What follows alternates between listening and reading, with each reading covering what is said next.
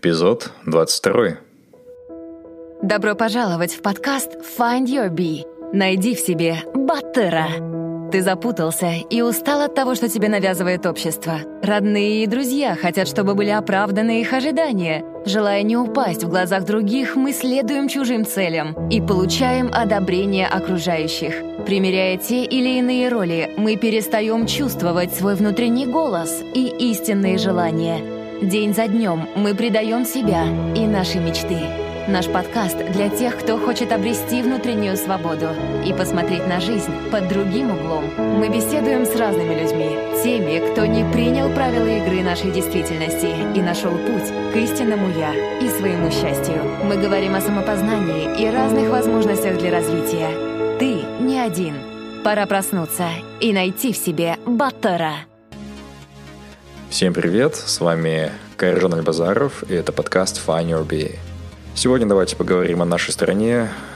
Часто, чтобы найти себя, понять свой путь и реализоваться, нужно также понять, что мы за общество такое, куда мы идем и каковы наши комплексы и чего ожидать в будущем. Наш сегодняшний гость дает интервью в очень переломный, непростой момент своей жизни, и он искренне переживает рассуждает о стране, о нашей судьбе, о своих ошибках и уроках жизни. Его некоторые искренние высказывания в этом интервью, возможно, помогут нам о многом задуматься, многое переосмыслить и начать строить свою жизнь по-новому. Поэтому я настоятельно рекомендую ребята замедлиться, найти время, уединиться и прослушать данное интервью до конца. Это самый длинный эпизод в истории подкаста, более двух часов. Поэтому, пожалуйста, найдите рутинное занятие и послушайте интервью. Если не сегодня, так позже, допустим, в выходные. Но в гостях сегодня у нас Сайсат Нурбек, видный общественный деятель, человек яркий и талантливый, патриот, известный своими откровенными высказываниями, что крайне не характерно для человека его уровня в нашей стране. Данное интервью было записано в два этапа. Первая часть была записана с Айсатом до его отъезда э, в Америку, в Астане, но вторая часть была записана уже в Сан-Франциско, сразу же по прилету в Калифорнию. Ну и давайте вкратце пройдемся по биографии Сайсата Нурбека. Сайсат закончил университеты в США, в Казахстане, в Италии. Основная его специализация – это политология, геополитика, международная безопасность и международное право.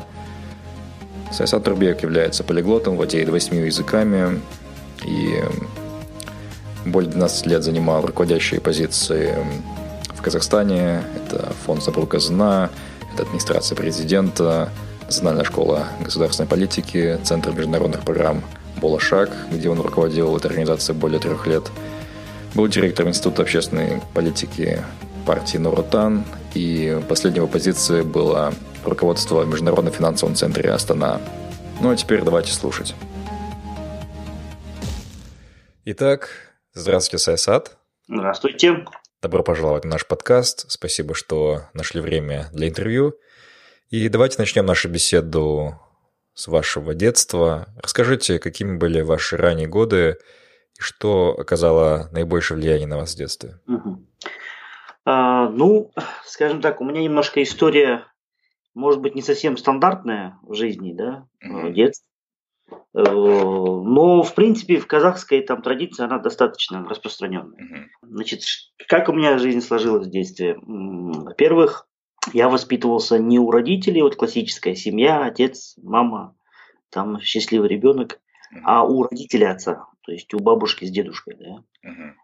Причем была большая семья казахская, то есть отец, э, вернее, дед, да, я вот так и вот до сих пор по, привычке там, да, Э, с бабушкой, с матерью, соответственно. Было 14 детей, очень большая семья, традиционная такая казахская семья.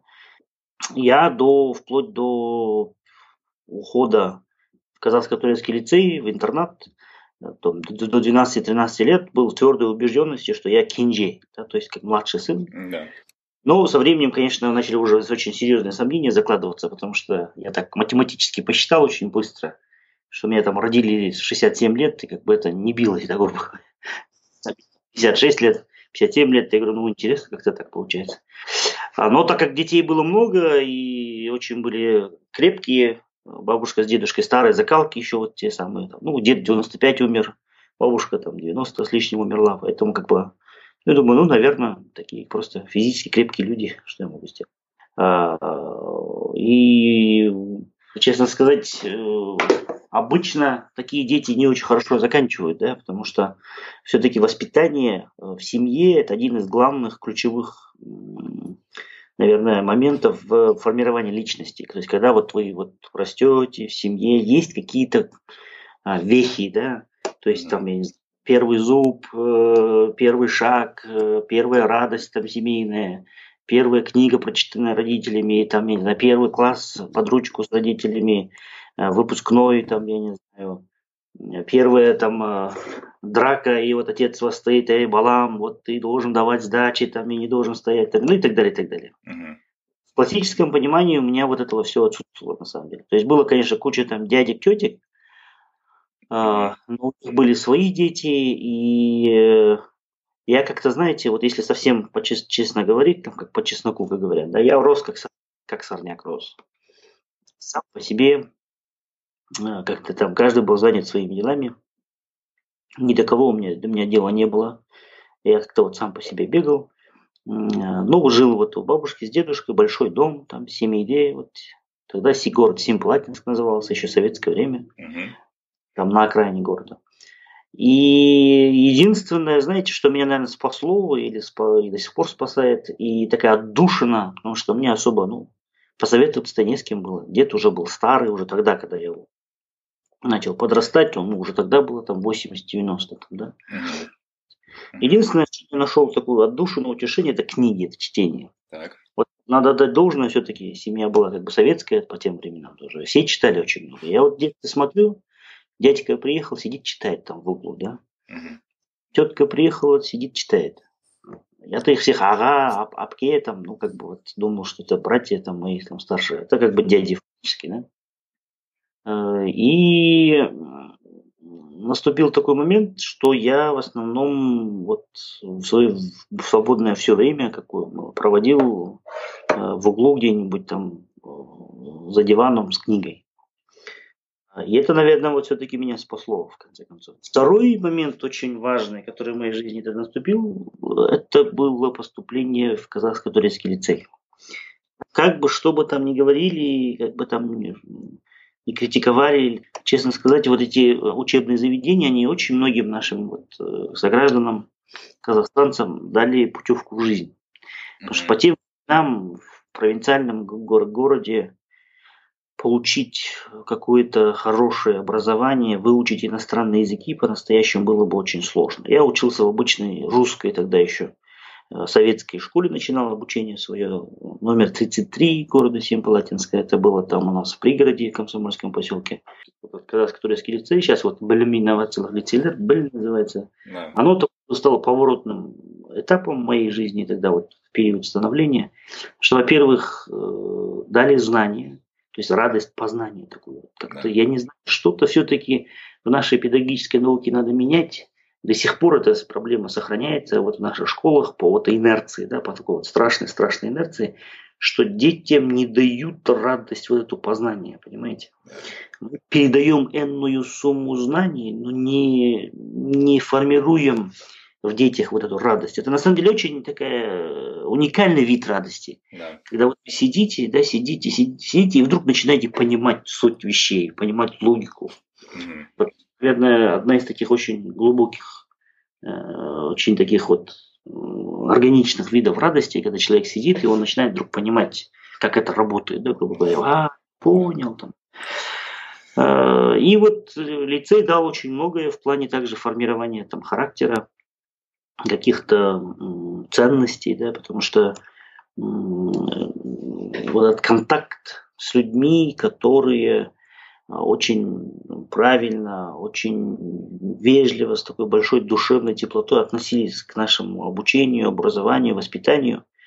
Вот, вот ролевые модели фактически. Да? То есть вот э, многие спрашивают, в чем причина успеха лицеев, КТЛ, в том, что, наверное, что вот его самый такой критический период созревания личности, вот мальчиков в основном, да, угу. им дают какие-то ролевые модели. То есть вот там же есть педагоги, э, учителя, и есть воспитатели.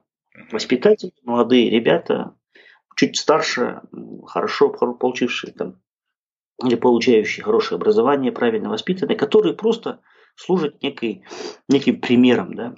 да. Своим поведением, там, спортом, отсутствием вредных привычек, э, там, там, правильными, там, я не знаю, речами, словами, делами формируют, закладывают основу какой-то модели поведения. И вот э, тогда вот мне, для меня это было вдвойне важно, я вот тогда почувствовал, что мне этого очень сильно не хватало, потому что у меня вот как такового не было родительской среды, да, не было среды, вот, на которой... И тут я прихожу, и прекрасные люди там дают знания, причем там помогают, подсказывают, поддерживают. Да. Поэтому вот все-таки вот лицей, я не буду никогда этого скрывать, или там какие-то, если политические даже конъюнктурные вещи угу. будут, ой, там, сейчас же вы знаете, какие-то там скандалы вокруг идут. Я всегда это буду говорить, эта школа меня сформировала, она дала мне основу вообще моей, заложила, можно сказать, основу личности, моих взглядов, ценностей. Вот эти два таких, наверное, критических момента было. Ну и дед. Вот дедушка, он всегда был очень удивительной судьбы человек, на самом деле. Вот поколение вот наших вот э, дедов, это все-таки очень интересное поколение.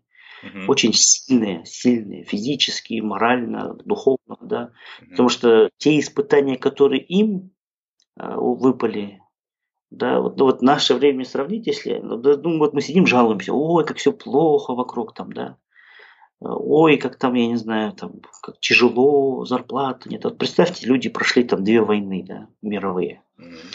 шли голодомор, аж шло 30-е годы, прошли репрессии, прошли послевоенную разруху, прошли вот эти все гонения, вот э, тоталитарный режим и так далее, и так далее. Представьте, сколько, да, и вот увидели развал империи российской, создание там другой империи советской, развал этой советской империи.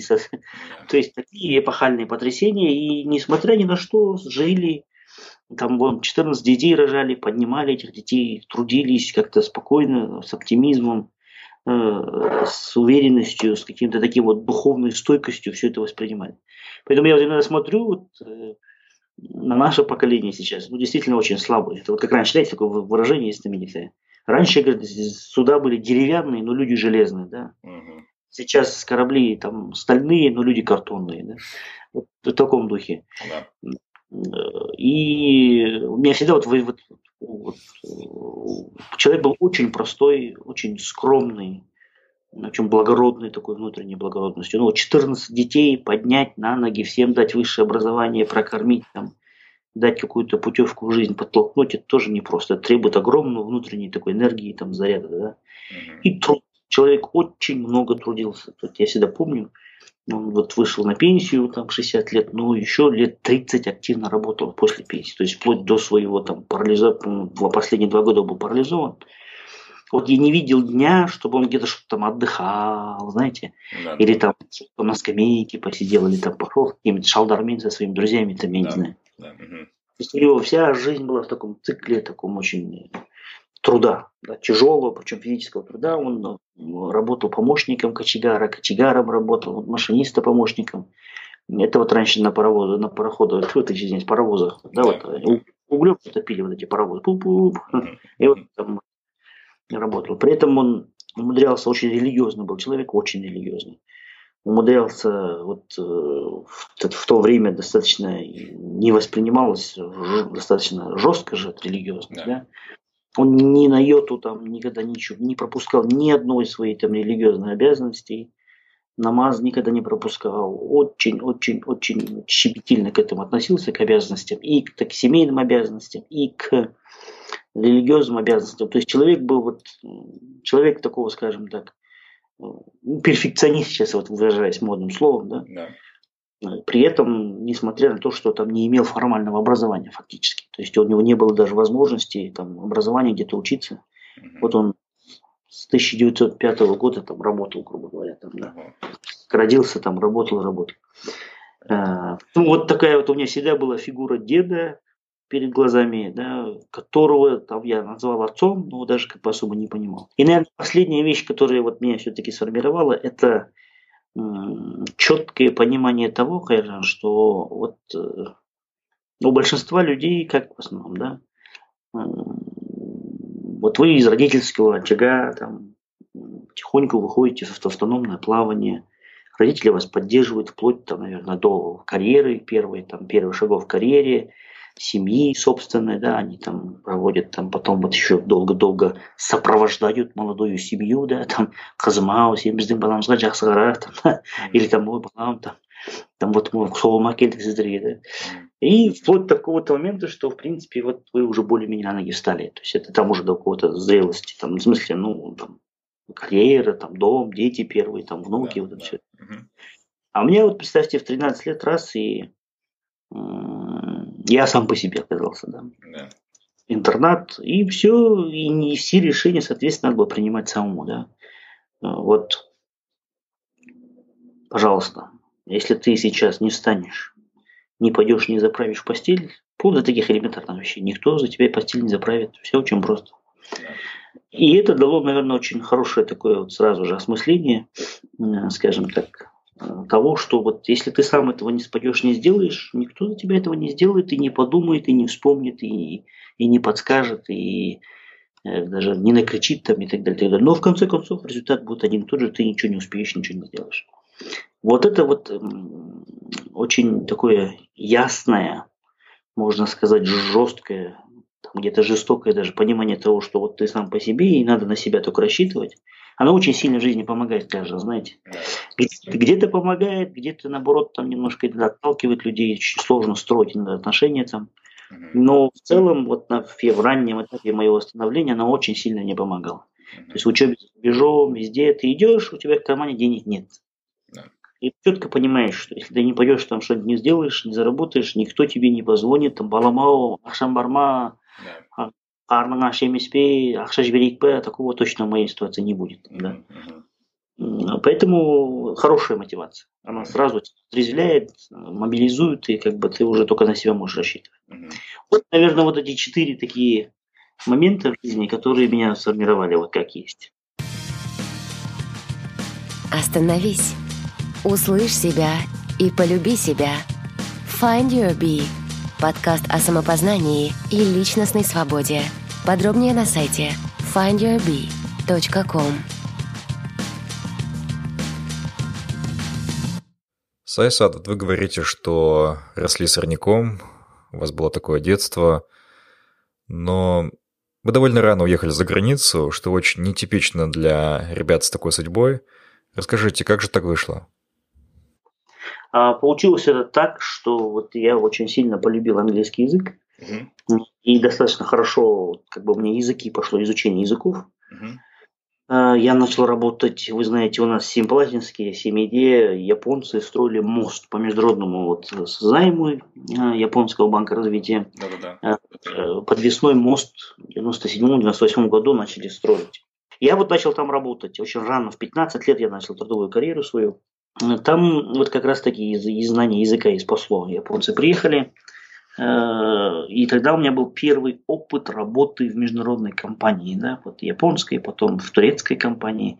И тогда я вот, мне стало очень интересно, что есть там чужая культура. До этого я тоже там с турками имел там контакт, да. Mm-hmm. Очень интересно японская культура. Я потом впоследствии из-за этого поехал в Японию, поучился чуть-чуть, yeah. да. Mm-hmm. И сразу же после поступления в ВУЗ, вот Евразийский национальный университет, на первом же курсе у меня сразу такое было вот какое-то желание посмотреть, куда можно было поехать за рубеж учиться. Uh-huh. Я вот мог поехать в Турцию учиться, да, но как бы вот дед умер, как раз в последний год учебы, умер дед, и надо было вот его хоронить, хлопали, как раз летом он умер.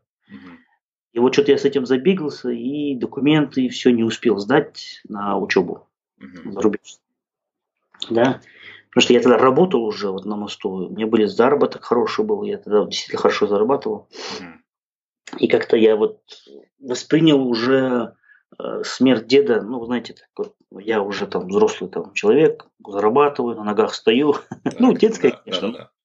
У меня уже такое было восприятие. Не надо на себя взять хлопоты, там, поднять, там, деньги, там, что купить, там, есть там, ходит свой игрок, там, и так далее, и так далее. Mm-hmm. Хотя я тогда только вот школу заканчивал фактически последний год, и вот надо было поступать.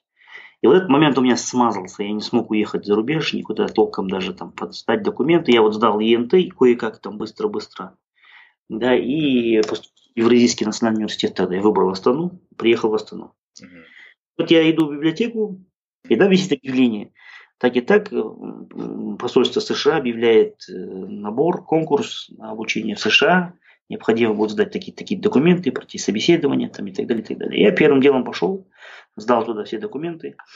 И вот выиграл этот конкурс и поехал в США на обучение сразу же вот э, после в Евразийском университете после первого курса. Сайсат, а сейчас я бы хотел поговорить о нынешнем времени. Мне кажется, что среди молодежи чувствуется вакуум информации, особенно когда это касается государственного аппарата, культурно-экономических, политических трендов в стране. И единственная андеграунд-площадка, где все более-менее открыто, это Facebook.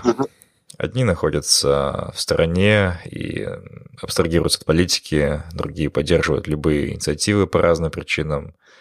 Ну а кто-то, видя эту недосказанность и, возможно, абсурдность происходящего, начинает демонизировать чиновников. Я сейчас, Айсад, вам буду задавать вопросы на весьма щепетильные темы. Угу. Ни в коем случае не с целью вас как-то задеть лично, но для себя я бы хотел прояснить кое-что, опровергнуть либо подтвердить некоторые мифы. Честно признаться, угу. на госслужбе, как сторонний наблюдатель, мне мало кто импонировал и импонирует. Я служу, конечно, только по выступлениям а, по телевидению, и мне кажется, что я интуитивно могу распознать, человек светлый или нет, склонен к коррупции или нет. Но из всех публичных известных государственных деятелей в наше время наибольшее доверие вызываете вы и Багдад Мусин. Надеюсь, он придет ко мне на подкаст. Так вот, лично доверяя вам, я бы хотел задать следующий вопрос. Вот как страна, куда мы катимся? Да, я понял. Ну, Хайжан, вот вы попали в такой очень тяжелый период в моей жизни, честно сказать, который можно охарактеризовать, там, скажем так, тотальным разочарованием. Да. Я вот 12 лет отдал там вот около государственной государственной службе. То есть у меня изначально такой императив был, вот, не знаю, благодаря КТЛ, наверное, сразу идти там на госслужбу. Я вот так приехал после учебы магистратуры, сразу пошел там около государственные какие-то там вещи.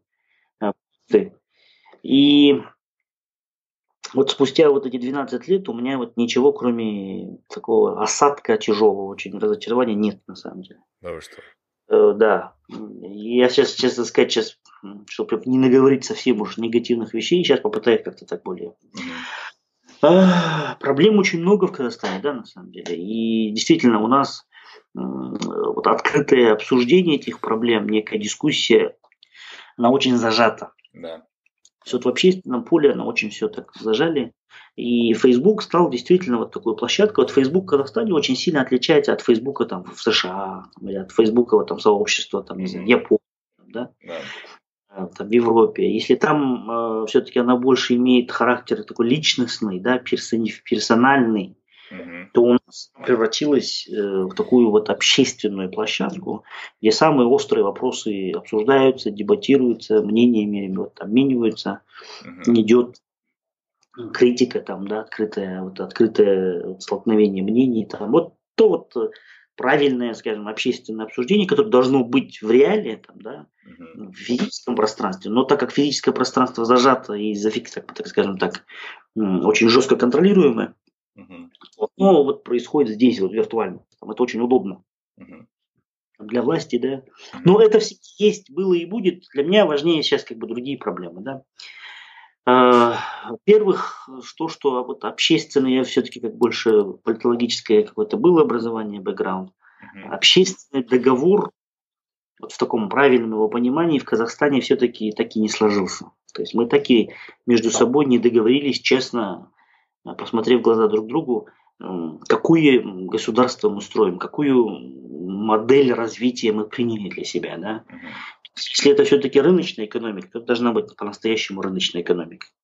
И если это все-таки демократическое там, государство на принципах там, вот, репрезентативной демократии, то должно быть, давайте тогда уже просто базовые принципы именно так пропишем, и пускай они в, реаль, в реальности так и работают. Если это какая-то другая модель, другая модель развития, ну давайте просто, чтобы не было, вот знаете, одна из ключевых проблем, Хайжан, для меня сейчас, так. то, что двойная бухгалтерия, э, ее стало слишком много, да, то есть вот есть декларируемые принципы, есть декларируемая модель, есть реальность, да, uh и реальность очень сильно отличается от декларируемых там, вещей. uh Двойная бухгалтерия, это как, знаете, как в бизнесе, да, вот вы показываете одну цифру, что у вас там, о, там, я не знаю, там убытки большие, да, а на самом деле у вас доходы. Да, Или да. То есть вот то, что вы там показываете официально, публично, отличается от того, что на самом деле у вас есть. Двойная бухгалтерия, так вот узко говоря. И вот эта двойная бухгалтерия, этот принцип двойной бухгалтерии слишком сильно начинает давлеть во всех сферах нашей жизни, да, и в экономической, и в политической, и в социальной, да даже в наших отношениях, да, согласитесь, вот так вот смотришь, вроде у всех все хорошо, так хорошо общаются, а на самом деле друг друга там ненавидят тихо. Да? И то есть, на самом деле, если бы люди пришли, открыто друг с другом поговорили, сказали, знаешь, вот, дорогой, да, вот меня вот не устраивают наши отношения, давай вот просто, я тебя не трогаю, ты меня не трогай, там, да. Но мы всегда стараемся прикрыть и всегда, всегда стараемся показать вещи лучше, чем они есть на самом деле. Есть, нет такой честности, внутренней честности. Угу. Вот я, я так, судя по номеру, вы за рубежом живете, да? А, да, сейчас в Дании живу. А, ну вот, смотрите тот же Данию, да, например. Люди проще, люди не стараются показать вещи лучше, чем они есть на самом деле.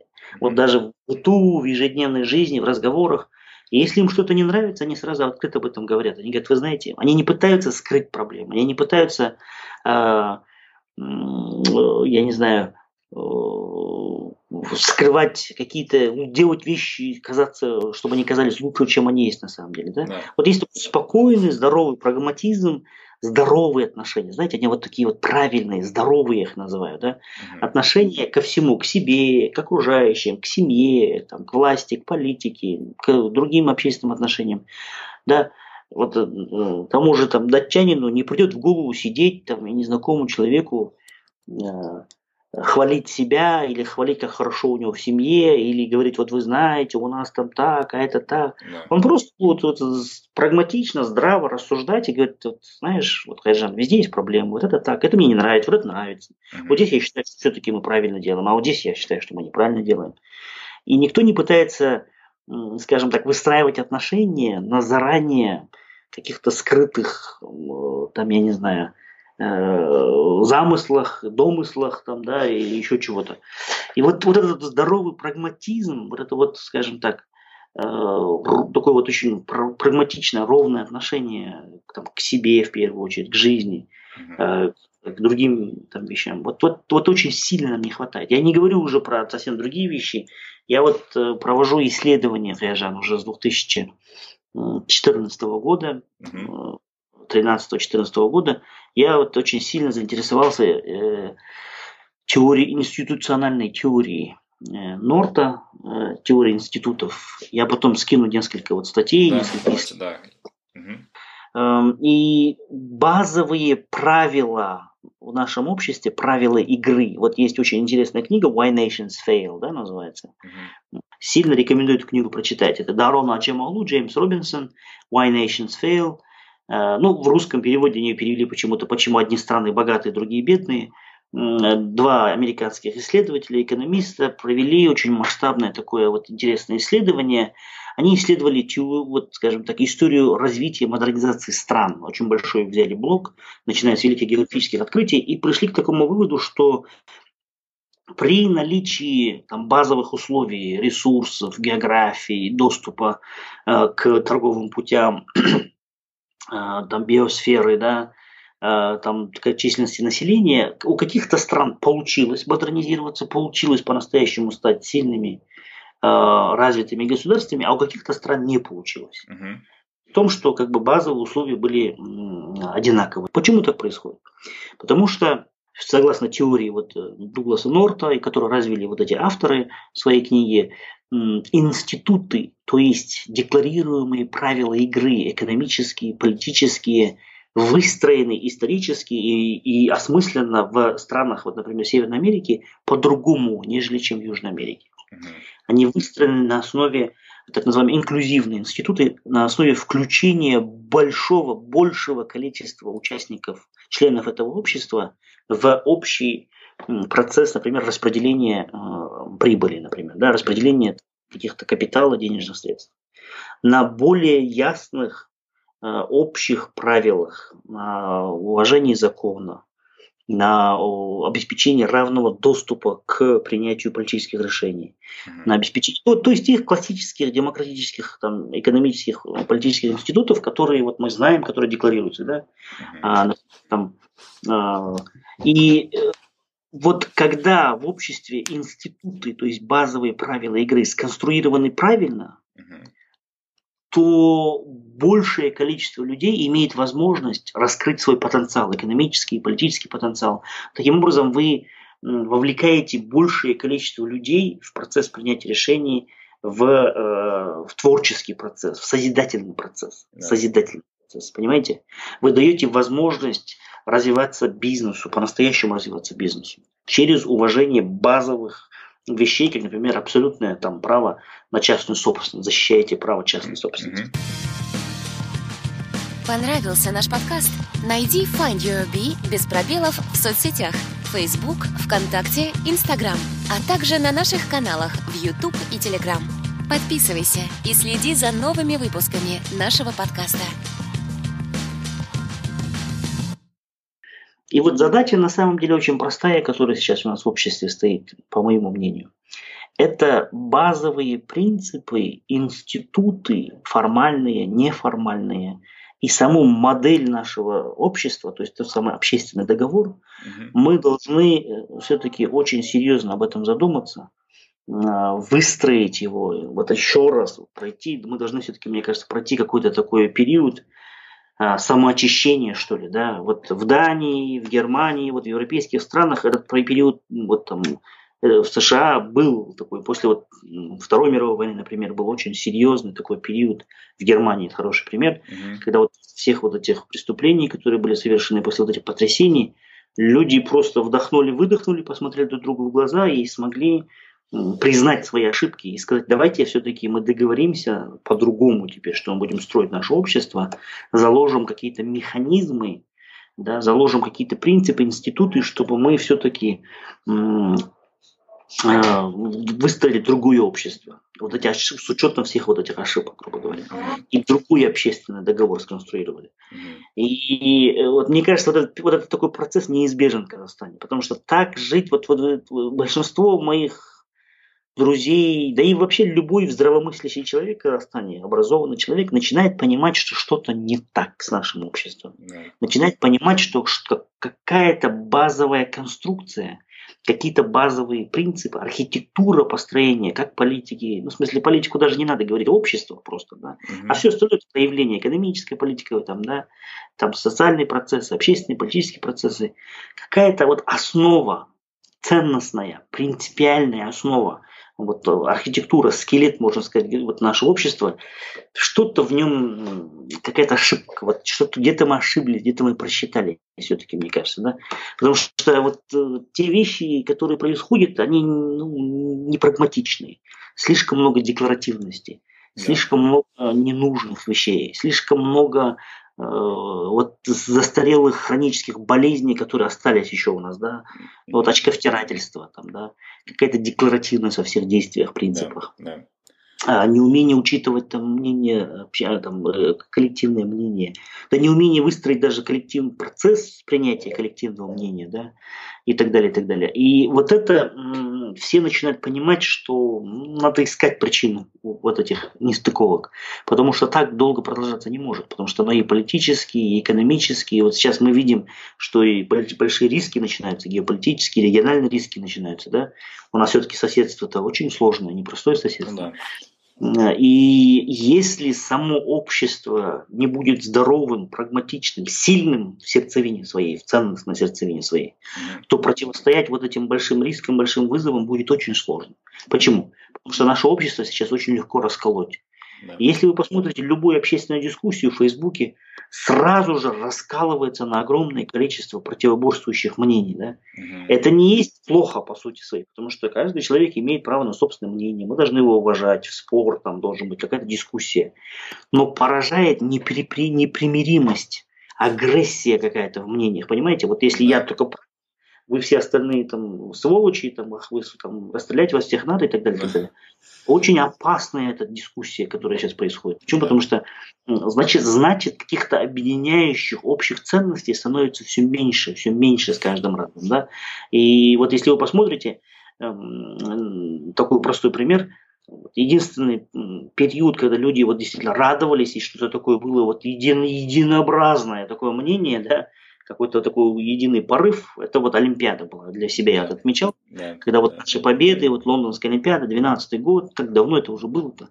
Да, да. И, и в, вот никто уже не критиковал. Знаете, все говорили, вот как, как молодцы ребята, вот честно, гордость. Просто вот гордимся, и все это наши ребята и так далее. Да. Но эта история тоже не очень хорошо закончилась, там да. еще одним разочарованием. Да.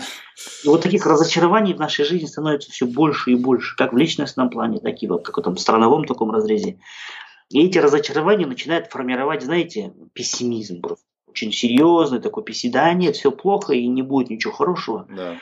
Вот я даже для себя сейчас вот примеряю вот это вот, да, вот у меня начинает формироваться внутренний такой конфликт.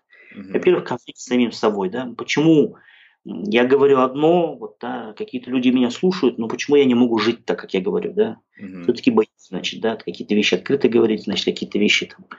Ну, почему Э,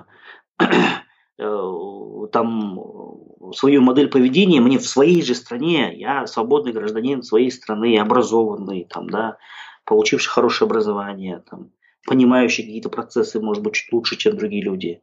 Но я не могу эту модель, я эту модель поведения постоянно корректирую, я постоянно оглядываюсь, я постоянно да. э, пытаюсь ее адаптировать, то есть внутреннее чувство внутренней свободы в своей же стране, что вот я свободный гражданин этой страны, кровь от крови, плоть от плоти. Да. Я никуда отсюда, если бы захотел бы, я давно уже остался бы за рубежом или уехал или еще чего-то. Я, у меня нет никаких плохих намерений, я только хочу помогать развиваться другим. Я хочу, чтобы как бы развивалась какая-то модернизация, по-настоящему глубокая, хорошая трансформация, модернизация произошла. Угу. Но даже об этом я говорить даже не могу открыто, грубо говоря, все, что там у меня какие-то мысли свои открыты. Почему? Потому что ну, есть вот это чувство страха. То есть, да. получается, среда даже, тут нашу свою среду мы сконструировали таким образом, да, и вот эти старые все-таки остались стереотипы, э, страхи, комплексы, что мы не можем в своей же стране открыто с друг с другом обсуждать проблемы. Так эти страхи оправданы, как вы думаете? На, на самом деле он не оправдан, Ержан.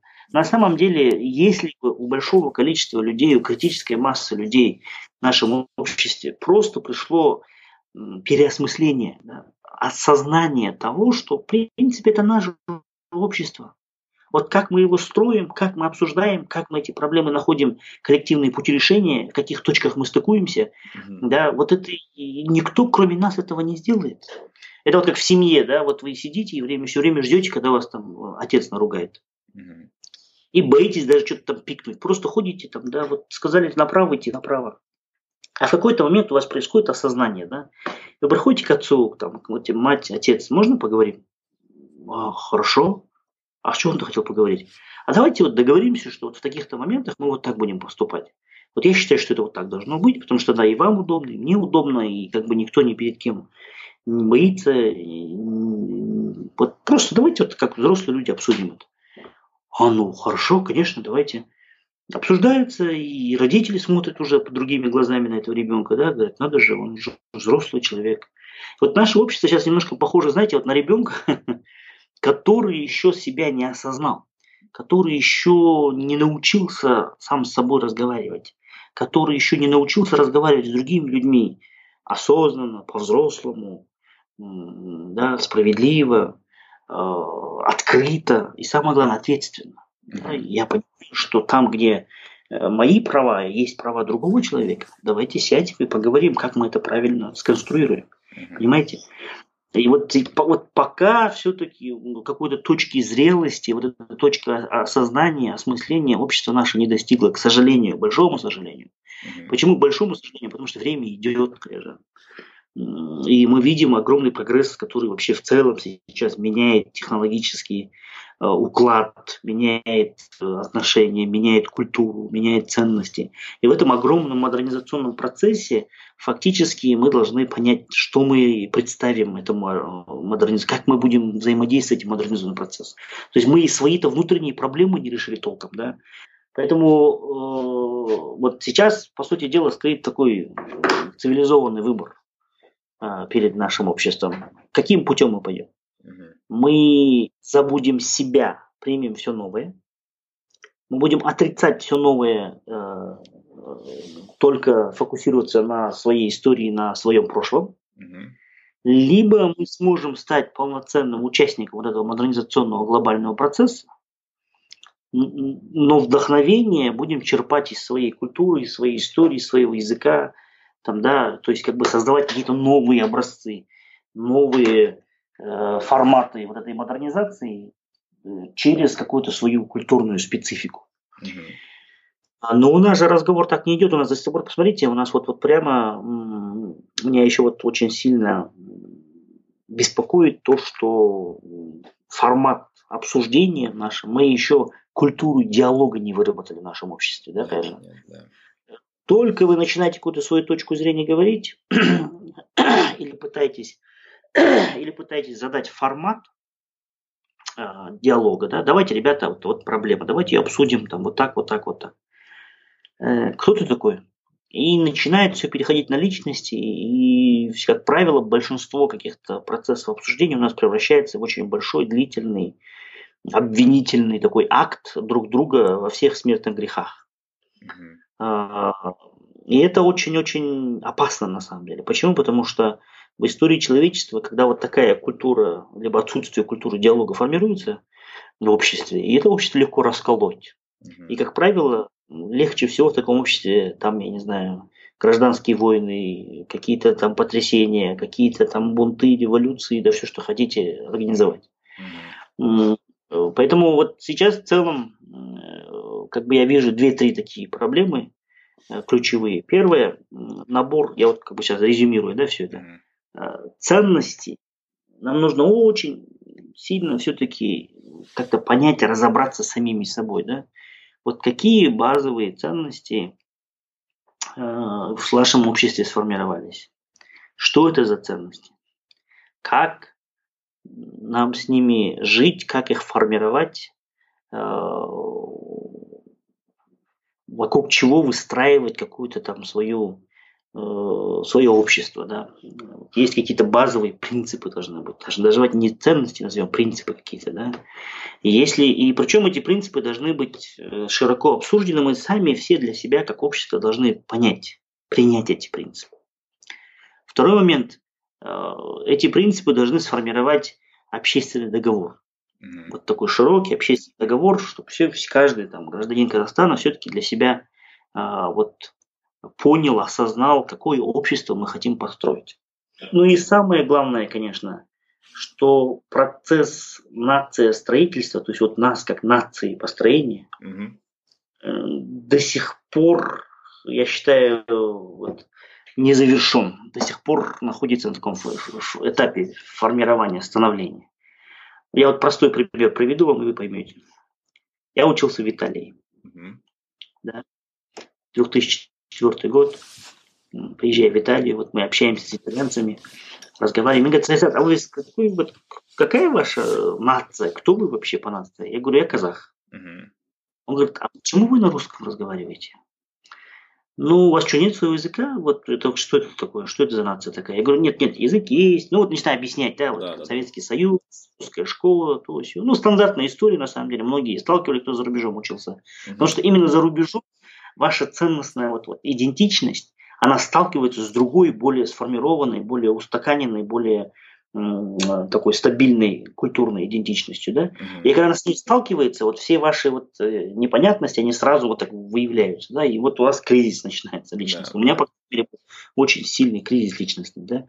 Я объясняю, вот 70 лет, советская школа, а, ну все хорошо. А кто вы по религии? Кто вообще? Какая у вас религия? Ну, мы мусульмане. Угу. Угу. Почему вы на джума намаз не ходите? Там мечеть была в Риме, но она была далеко-далеко, действительно очень сложно было там добираться. Угу. Там не так просто, там, да. И, и вот, ну вот объясняешь опять, ну, знать 70 лет, вот такая такая ситуация. А, ну хорошо, хорошо. Говорит, а у вас есть национальный спорт? Я говорю, о, да вы что, вот а когда Рим был маленькой деревушкой, там, да, угу. непонятно. У нас в нашей же кок-пар играли. Да. И они меня там двумя-тремя вопросами убили просто. Говорят, ух ты, классная игра. Что за игра? Я объясняю. Ну, тогда я там более-менее правила знаю, я ему объяснил. Там для себя интересовался. Но если бы я для себя интересовался, вот наша вокруг сложившаяся культура не дала бы мне понимания, что такое кокпар. Вот, вот до сих пор многие, я уверен, что огромное количество наших людей, молодых там, не знает, там, как кокпар играется, сколько людей в команде, какие правила, там, какие разделительные линии, ширина поля, там, длина поля. Никто не знает. Ну, вот про футбол мы знаем все, там, да, там спорим, убиваемся, там, знают такие знатоки у нас, какие клубы, какие трансферты. А про кокпар вообще понимания нет. И вот они меня спрашивают, а кто, говорит, был национальным чемпионом в этом году? А в прошлом году? А кто самый результативный нападающий Кокпара за всю историю Кокпара? А какой клуб Кокпара имеет самую такую большую, значит, о, сколько, сколько там, 3000 лет истории, самый такой decorated, как говорят американцы, там, да. самый, самым большим количеством трофеев за историю Кокпара. А лучший защитник. А какова, а, на лошадях, да, а вот самая такая вот как это, кличка лошади самого результативного нападающего прошлого сезона или нынешнего сезона. Все, я заткнулся там просто, понимаете? Айжан. Понимаете? И вот для итальянца это было очень дико. И у меня был очень личностный, жестокий кризис, Кайжан. Угу. Я смотрю на этого итальянца, он итальянец, у него отец итальянец, и все его деды, ему не надо придумывать там все вот его там итальянцы, римские, Рим идет там какой-то Тарквини гордый, там, я не знаю, все понятно, его род, все понятно. Язык у него итальянский, отец его говорил на итальянском, дед на итальянском, и вот этот корень идет с латинского, это основной язык романской группы языков, все, там ничего придумывать не надо, вот такая ясная, четкая есть преемственность. Он христианин-католик. Отец его был католиком, дед его был католиком. И вот 2000 лет папской истории Римской католической церкви все описано. Вот это яркое, четкое, преемственное. Все задокументировано. Все задокументировано. Да, да. Там, Павел, там Петр, в смысле первый, там папа был. Все. А он болельщик Ювентуса, да, или там Интера, да, или там Ромы. Да. Отец его был болельщиком Ромы, дед его был болельщиком Ромы, и вот вся вот сколько этот клуб существует, там, не знаю, сто с лишним лет, вот они все за него болели там, а тот, а его друг Джузеппе там, он болельщик там Ювентуса, и они друг друга там да. люто ненавидят на этой почве там, да. Угу. Ну не, не то, что убивать, но просто когда начинается футбол, футбол спорт, все, там начинается там, не на жизнь, а на смерть, там, битва. Да. Да. Понимаете? Ну, то есть вот его культурная идентичность, его система ценностей, его восприятие себя вот в этом мире, его там само, самореализация, само, смысле самоощущение, мироощущение, оно, его не надо придумывать ему, ему не надо задумываться об этом, он как есть сложившийся, понимаете? Есть четкое понимание того, кто я в этом мире, откуда я пришел, каковы мои корни, что я, что из себя представляю и так далее. Вот у нас пока не у всех людей есть вот этот внутренний покой, да, как говорится, внутреннее ощущение, понимание себя, осмысление себя. Вот для меня 2004-2005 год был очень жестокий кризис личностный. Я сидел, вы представьте, вы сидите, да, вы всю жизнь там думаете, там, а, кто вы такой, и тут, тут еще сверху вам добавляют там, пару-тройку вопросов, ваши друзья-итальянцы, и все. И все. Вот и в итоге вы у вас начинается такой кризис. Да. Такой был хороший фильм с Джеки Чаном, ну, «Кто я» назывался. Да. Значит, вы мне коммент слушайте, казах, кто я вообще такой? Да. И мне кажется, вот этот вот процесс еще очень сильно также влияет на все остальное у нас. Представьте, вот когда сидят итальянцы, у них даже разговор другой, да, им не надо спорить, они все знают свою историю, они все знают свои истоки, они все знают свой язык, они все знают свои традиции. Это такая более однородная, более ценностная такая, знаете, так сказать, однородная такая среда, да? Да. И могут, то есть им не надо никому доказывать, кто кого лучше, кто кого там выше, кто кого там, я не знаю, а, благороднее, там, слушай, ты итальянец, я итальянец, мы все друг друга, все нормально. Мы еще до сих пор, этот комплекс, мне кажется, сидит у нас, друг другу пытаемся доказать, кто мы такие. Особенно это четко проявляется, вот когда вот сидите, слушаете, там хвалят, да я такой, да я секой, да, да, ну, ну, слушай, ну, ну что мы теперь сделаем? Вот знаменитый был э, э, наш э, историк, соотечественник, да, э, э, Бекмаханов, да, по-моему? Да, да, да. Ермухан историк да. знаменитый. Да. Вот такая классная есть у него э, фраза. Человек, который не знает собственной истории, похож на собаку, которая лает сама на себя, глядя в зеркало. Вот когда собака себя в зеркале видит, она думает, что это другая собака, начинает лаять, потому что себя ощущения нет у нее. Она не понимает, что вот я собака там, и так далее. И так далее. Да. Понимаете? Да. Э, и вот сейчас наше общество из-за того, что оно само себя как бы не осознало, и каждый из нас сам себя еще, вот есть такой достаточно критический такой кризис личностный, ценностный, мы друг на друга лаем, же, а ты кто такой вообще? Да? Мы друг друга не уважаем. Мы как те собаки, которые смотрят на зеркало, видят себя и думают, что другая собака и лает на нее. Ау, ау, ау, ау. Да. Почему? Потому что если бы было вот это четкое осмысление себя, ценностное, там, личностное, то люди бы не вот, уважали бы друг друга больше, чтобы понимали бы вот нашу общность историческую, там, кровную, ценностную, да, какую-то национальную. И было бы э, вот эти конфликты большинства, они просто бы не имели места быть, грубо говоря. Понимаете? Поэтому мы упустили какой-то момент вот в развитии, в начале становления государства. Вот на это надо было обратить очень большое внимание. Потому что этот кризис, если до сих пор вот во мне сидит, да, вот в 36-летнем человеке, может, взрослым, там, да, с тремя детьми, угу. что говорить о более там других людях. Причем я это образованный, там, я читаю, там, я пытаюсь эти процессы там как-то анализировать. Но что говорить тогда о других людях, если во мне этот кризис сидит до сих пор личностно, понимаете?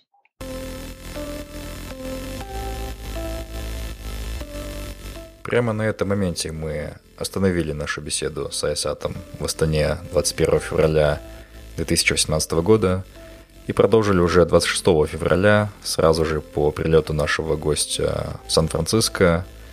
Саясат продолжает свои рассуждения по поводу того, в каком направлении движется Казахстан и что нам с этим делать. Давайте слушать дальше. Вот, Кайран, я бы что хотел сказать. А, я не пессимист в смысле того, что там все будет плохо, там все плохо и будет еще хуже. Угу. Но я просто сейчас сильно переживаю за то, что нет такого, знаете, прагматичного, рациональности не хватает, нам прагматичности не хватает. Вот хороший пример – это Сингапур. Uh-huh. Ли Куан Ю вот очень хорошо описывает в нескольких своих книгах, мемуарах, когда получил независимость, очень сложная была ситуация экономическая, и э, они начали с формирования в целом у сингапурцев таких трех-четырех базовых ценностных установок. Первое – это прагматизм. Угу. Да, чтобы вот каждая вещь из отсутствия ресурсов, любое решение, любое действие, любая программа всегда была максимально приближена к реальности и всегда максимально эффективно решала какие-то проблемы. Угу. Не решает проблему, все, лучше не начинать даже.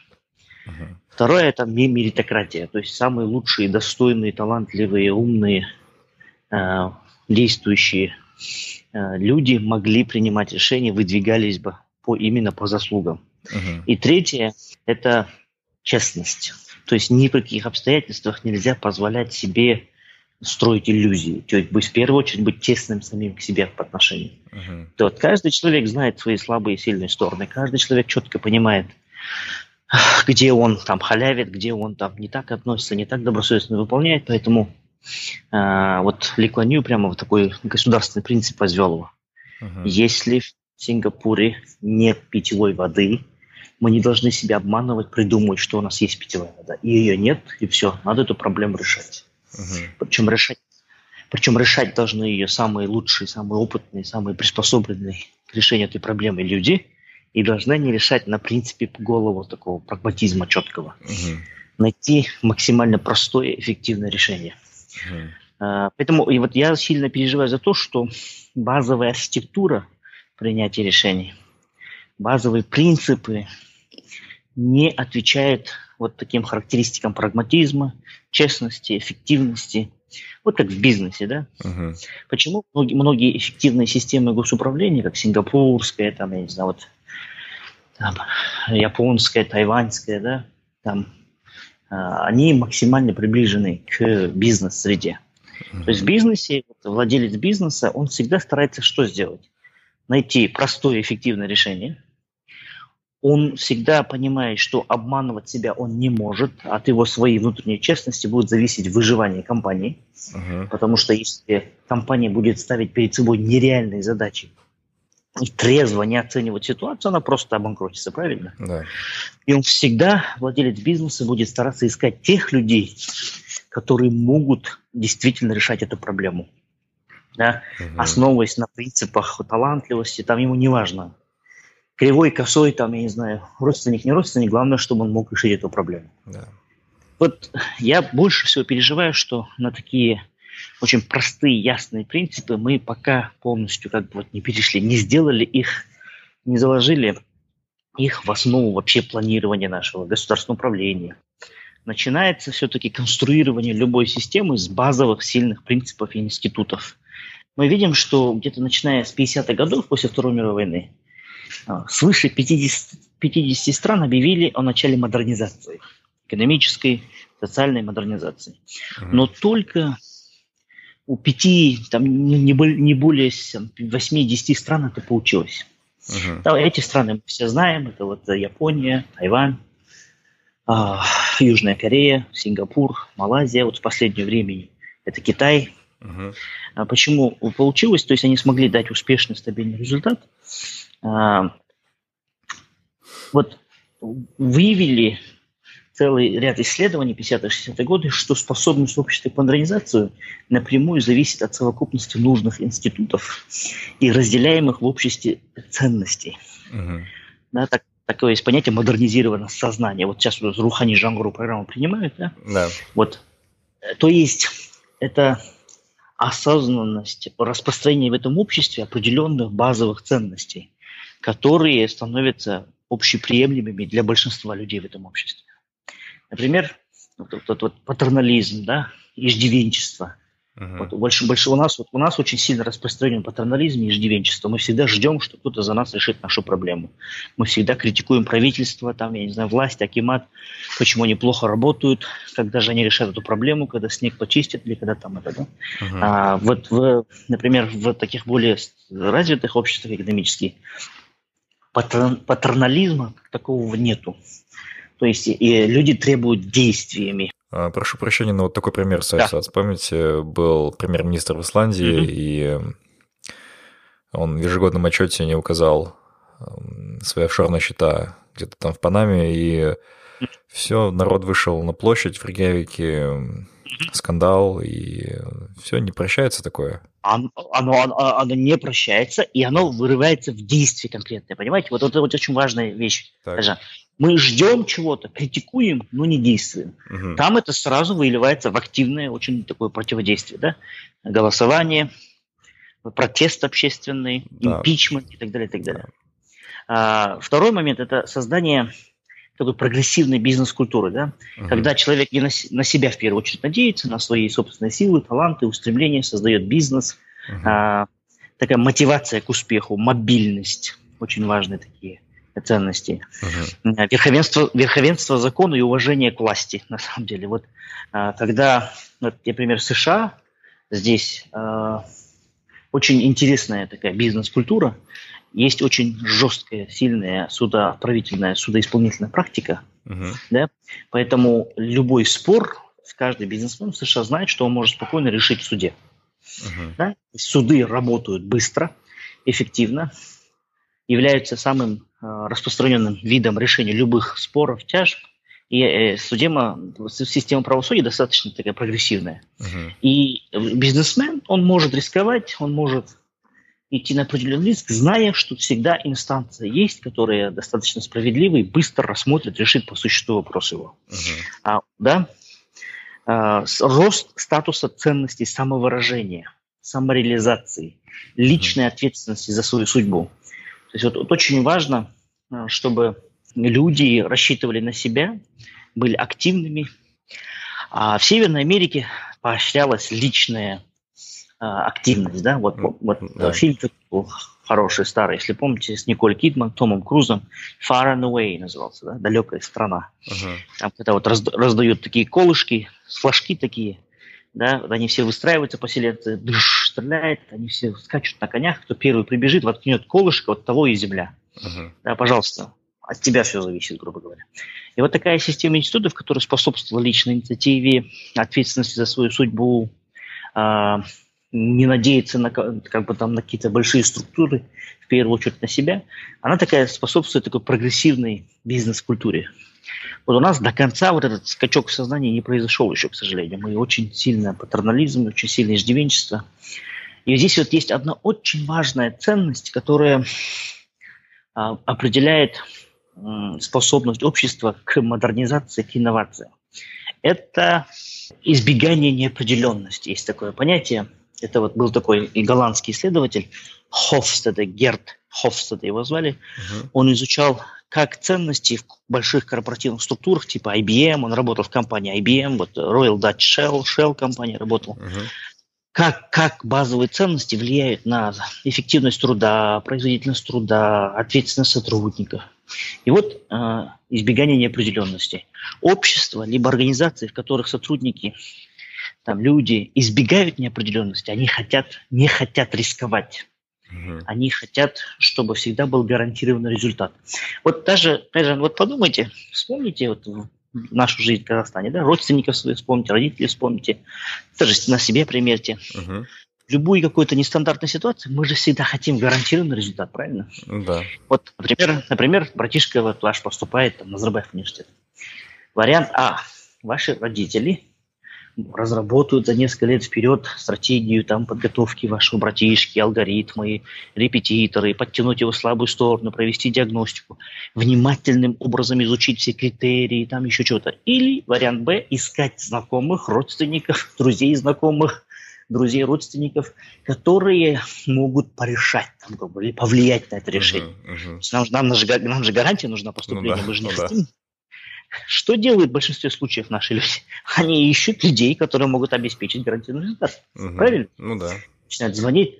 Ой, Жан, ты, оказывается, это знаешь, это же в системе образования работает. Ну-ка, позвони им, скажи, а это, давайте там порекомендуйте его, там словечко запомните, пообщайтесь. Ну, в конце концов, если как-то можно решить, ну, как бы мы готовы там. Так, так и было, ко мне обращались, если друзья Балашаки. Я говорю, нет.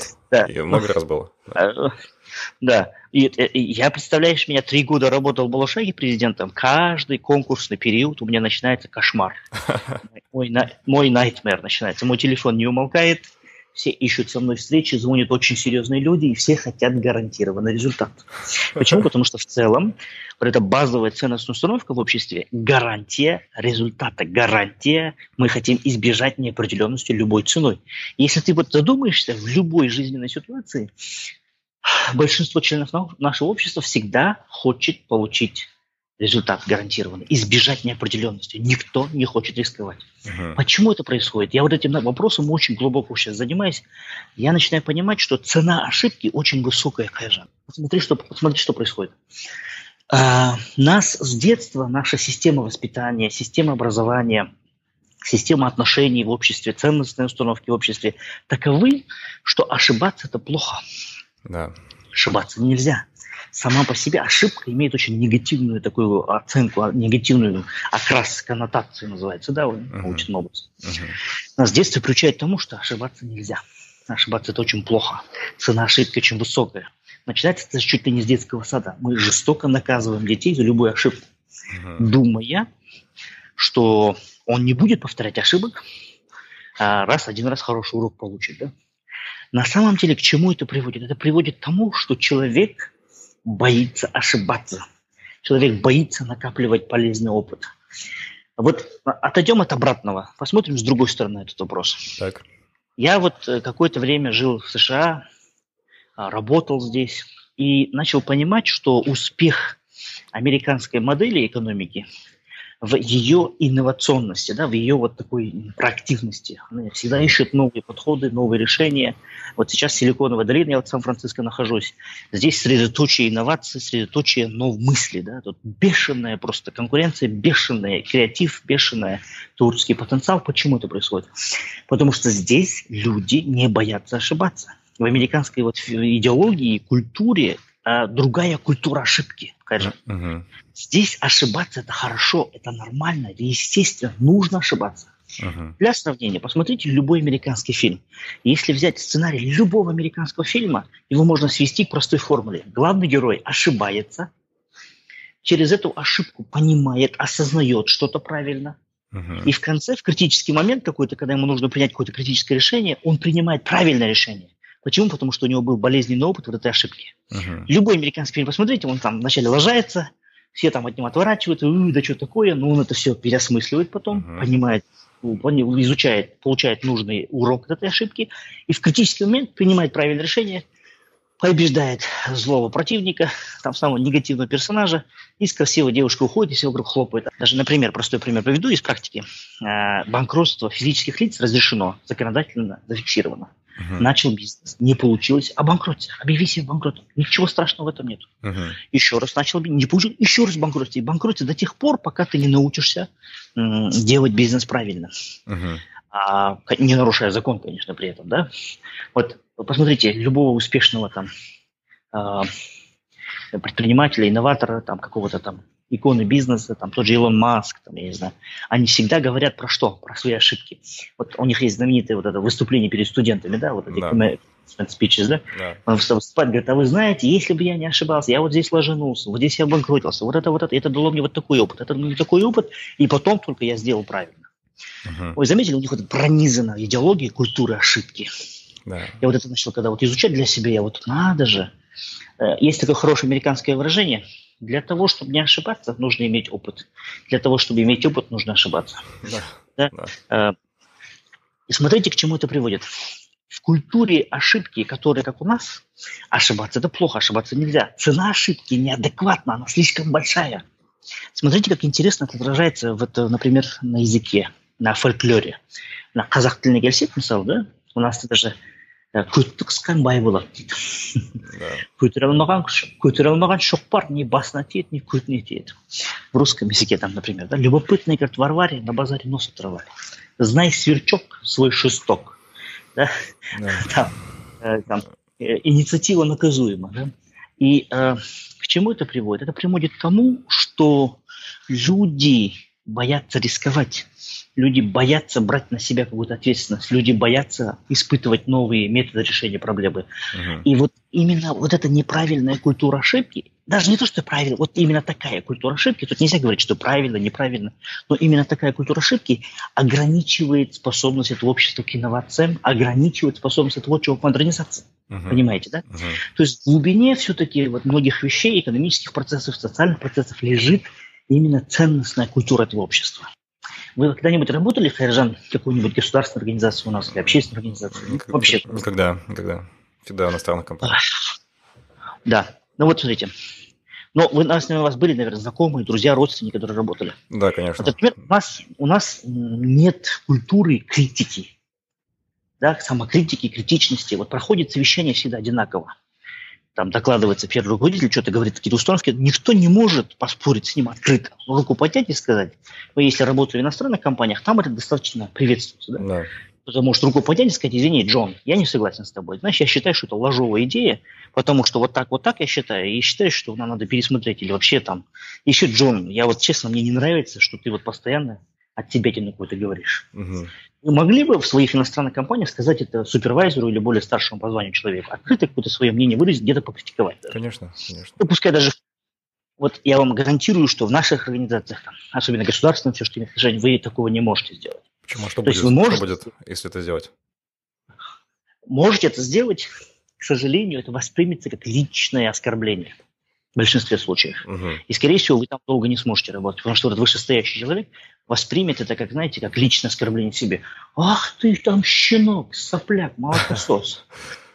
Ты шканжал жаман деген, пригрел змею на груди. Вот она ужалила меня там в нужный момент. Ах ты сволочь такая. Я вам приведу конкретный, конкретный пример, как это работает на практике. Корпоративное управление, corporate governance, да? Угу. Мы внедрили этот инструмент как очень достаточно прогрессивный, годами, веками отработанный инструмент, да, uh-huh. по повышению прозрачности, управляемости, отчетности, подотчетности э, акционерных компаний, то есть более сложная форма управления, да, не такая прямолинейная, вертикально интегрированная, а более сложная, с большим количеством акторов, с большим количеством участников бизнеса, где нужны определенные принципы ответственности, подотчетности, балансировки для того, чтобы управлять более сложным бизнесом. Да, она уже там имеет несколько сот лет истории. То есть эффективный инструмент, который в той ценностной среде доказал свою эффективность, угу. у нас внедряется без изменения ценностной культурной среды. И этот инструмент, который годами, веками правильно работает, угу. там в западной такой системе ценностей, у нас перестает работать просто. Понимаете? Например, если взять протокола абсолютного большинства компаний, акционерных обществ, зарегистрированных как акционерное общество, вот в такой правовой форме в Казахстане, угу. особенно государственных угу. или там даже частных, в принципе, акционерных обществ, абсолютное большинство, вы увидите, что протокола эти 99,99% случаев все единогласно за были проголосованы. Да.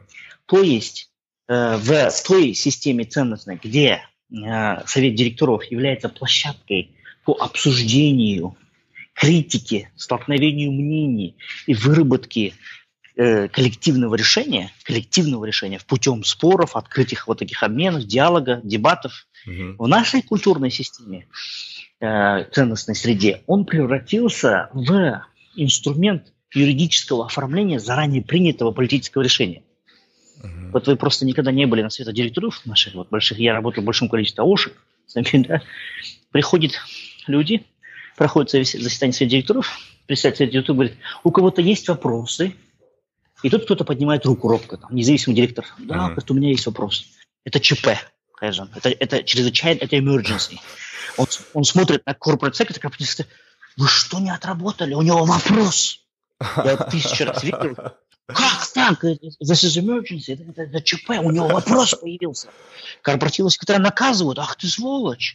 Ты что творишь? Ты почему до совет директоров не отработал с ним? Как так? У него вопрос. Это что такое? Как он может вообще спрашивать вопросы здесь? Понимаешь? Э, э, вот тебе это, это сейчас как бы doesn't make sense, потому что ты не работал. А вот когда если ты там поработал, ты, говоришь, да, да, да, Заки, это все видел, действительно, это все из нашей практики, из нашей культуры. Поэтому э, одним из вот, вот, вот из очень таких вот больших э, ограничительных вот именно в ценностном культурном плане установок, которые мешают нашему обществу сейчас вот модернизироваться, вот инновационный его свой вот как бы потенциал повышать, это именно вот это избегание неопределенности, в основе которой лежит высокая цена ошибки. Я вот еще один пример приведу, более такой жесткий, возможно. Вы слышали, наверное, да, что у нас очень большое количество суицидов вот, подростковых. Да, детских. мы, по на девятом месте да. в мире среди мужчин, кажется. В подростковом мы номер один по на душу населения в мире. Номер один. Угу. И вот ЕНТ, особенно вот всплеск идет вот суицидов после ЕНТ. Угу. Единый тестирование когда проводится. Как вы думаете, почему? Ну, как вы говорите, цена ошибки? Вот цена ошибки слишком высокая. Сидит этот бедный ребенок, да, он еще даже никогда полную жизнь не начинал еще, он еще взрослую жизнь не начинал. И вот тут он слышит вот эту неадекватную реакцию своих родителей – Угу. Вот представьте себе, там отец там ругается, мать плачет, ой, бай, не был, да біздің баламыз высшее образование не получит, по миру пойдет, карьеру не построит, ты виноват, нет, ты виновата, я тебе говорила, деньги давай репетитора не берем, да, да, да, да, сейчас будем продавать квартиру, последнее, что заплатить за учебу ребенка, что он не останется без диплома, и ребенок понимает, что он совершил какую-то страшную ошибку, какую-то прям, знаете, ну вот такую ужасную ошибку, что, в принципе, дальше жить нет смысла уже, да, потому что, ну, все уже, видимо, настолько страшная ошибка, mm. настолько это такой скандал, такая трагедия, и она именно напрямую в этом виновата, что не набрала нужный проходной балл, или он, этот ребенок, и он принимает простое, прагматичное решение, да, ну, если уже я, мне жить не надо, потому что ошибка настолько страшная, ну, пойду убьюсь тогда, что теперь делать, понимаете? Это вот, вот достаточно осознанное решение. Да. Что цена, цена ошибки, потому что огромная. Я вот когда тоже Балашахом руководил, было несколько суицидов у нас, мы вот изучали. абсолютно осознанное, логичное решение эти дети принимали, бедные, по убийству самого себя. Мы когда читали их предсмертные записки, потому что у нас же залог квартиры, вот это все, да?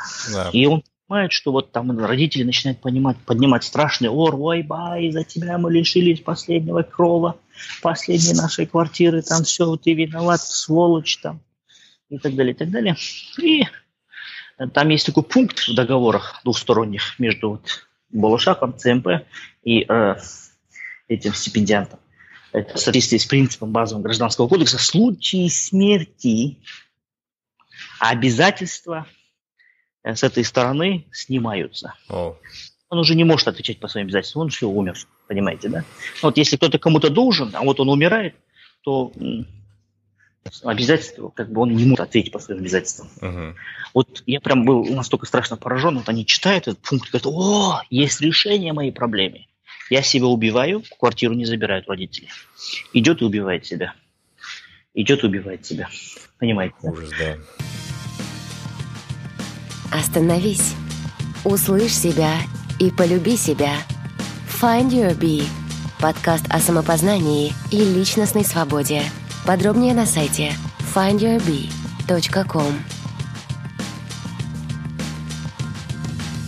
Ну, Сайсад, вы видите выход какой-то в краткосрочной либо в среднесрочной перспективе, либо нужно выждать, пока наше поколение мрут и вырастет новый Казахстан?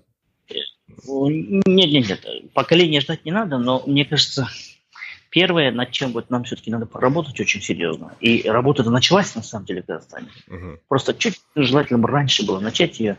Это вот программа Рухани Жамгру, что сейчас начинает понимать, что не только экономические инструменты и институты определяют модернизацию общества, модернизирование общества, да, а, там, движение вперед, а вот все-таки больше ценностно-культурные вещи. Поэтому, мне кажется, надо очень серьезно нам вообще заботиться этим вопросом. А, в первую очередь понять, какие сейчас ценности формировались в обществе. О чем люди а, думают больше всего, что для них представляет ценность жизни.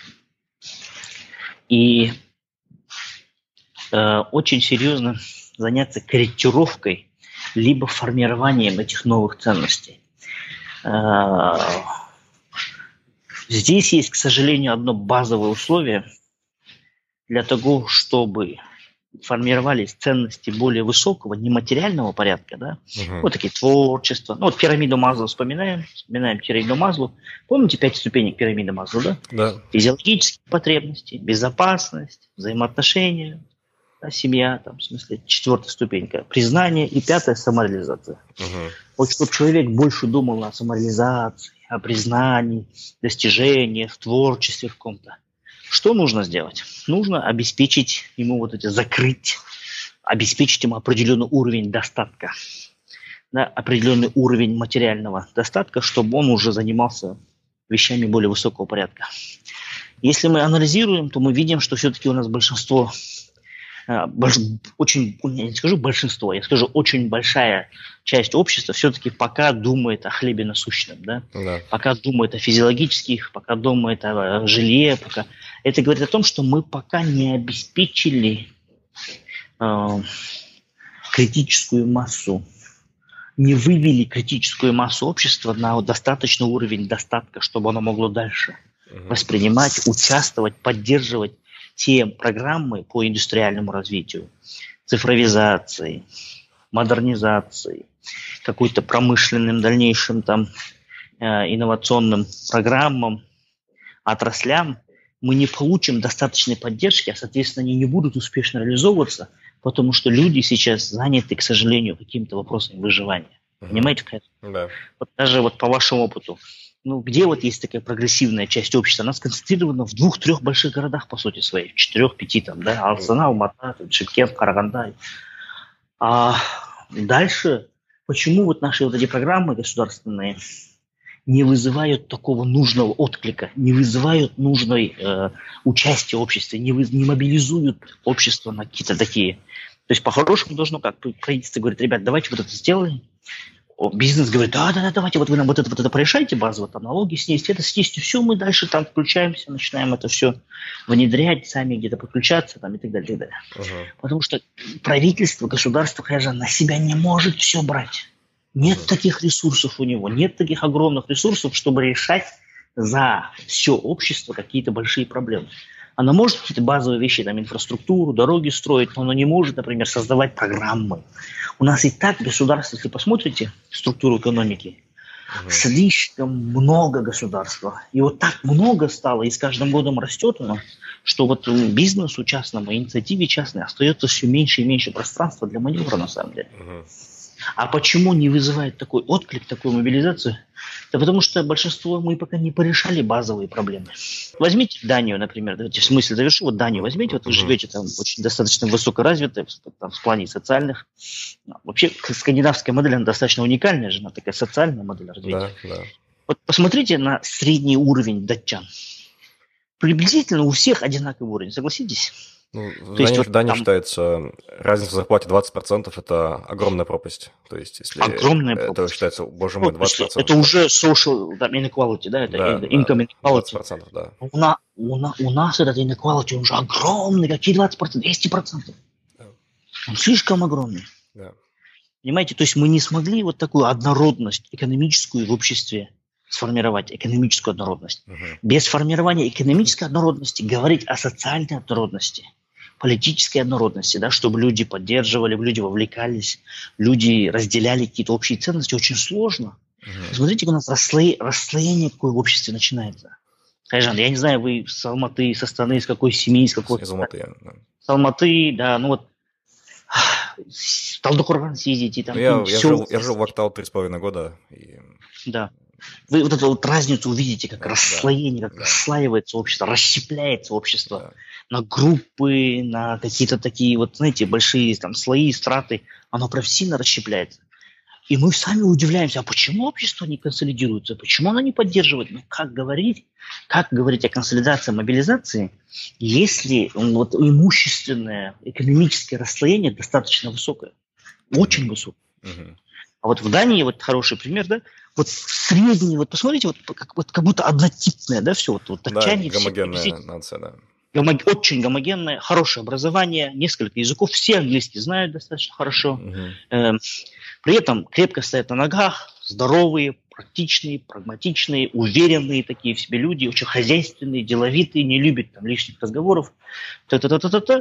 И вот как бы ценности одинаковые, инициатива очень высокая достаточно. Большую часть, э, там, сердцевину, костяк экономики составляет бизнес. Да, такой крепкий, сильный, конкурентоспособный бизнес. Моя последняя мысль, на которую я хочу вот как бы завершить. В первую очередь основу, костяк ценностный,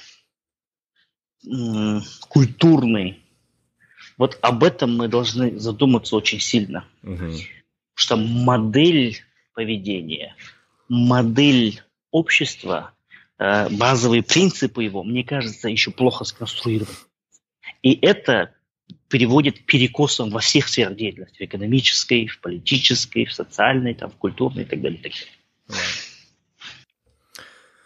Сайсад, вы говорите в различных программах развития, модернизации, в том числе Рухани Жангру, но, возможно, дело в подаче, и из-за этого народ не воспринимает многие инициативы, потому что, с одной стороны, вот такие вот прекрасные программы, возможно, действительно нацелены на улучшение жизни народа, но в то же время те же люди, которые выпускают такие вещи, покупают торт за 190 тысяч долларов, выносят оправдательный приговор детям богатых людей за убийство на дорогах, мы видим в стране скачок педофилии, загрязнение воздуха, убийство детей, ужасающую коррупцию.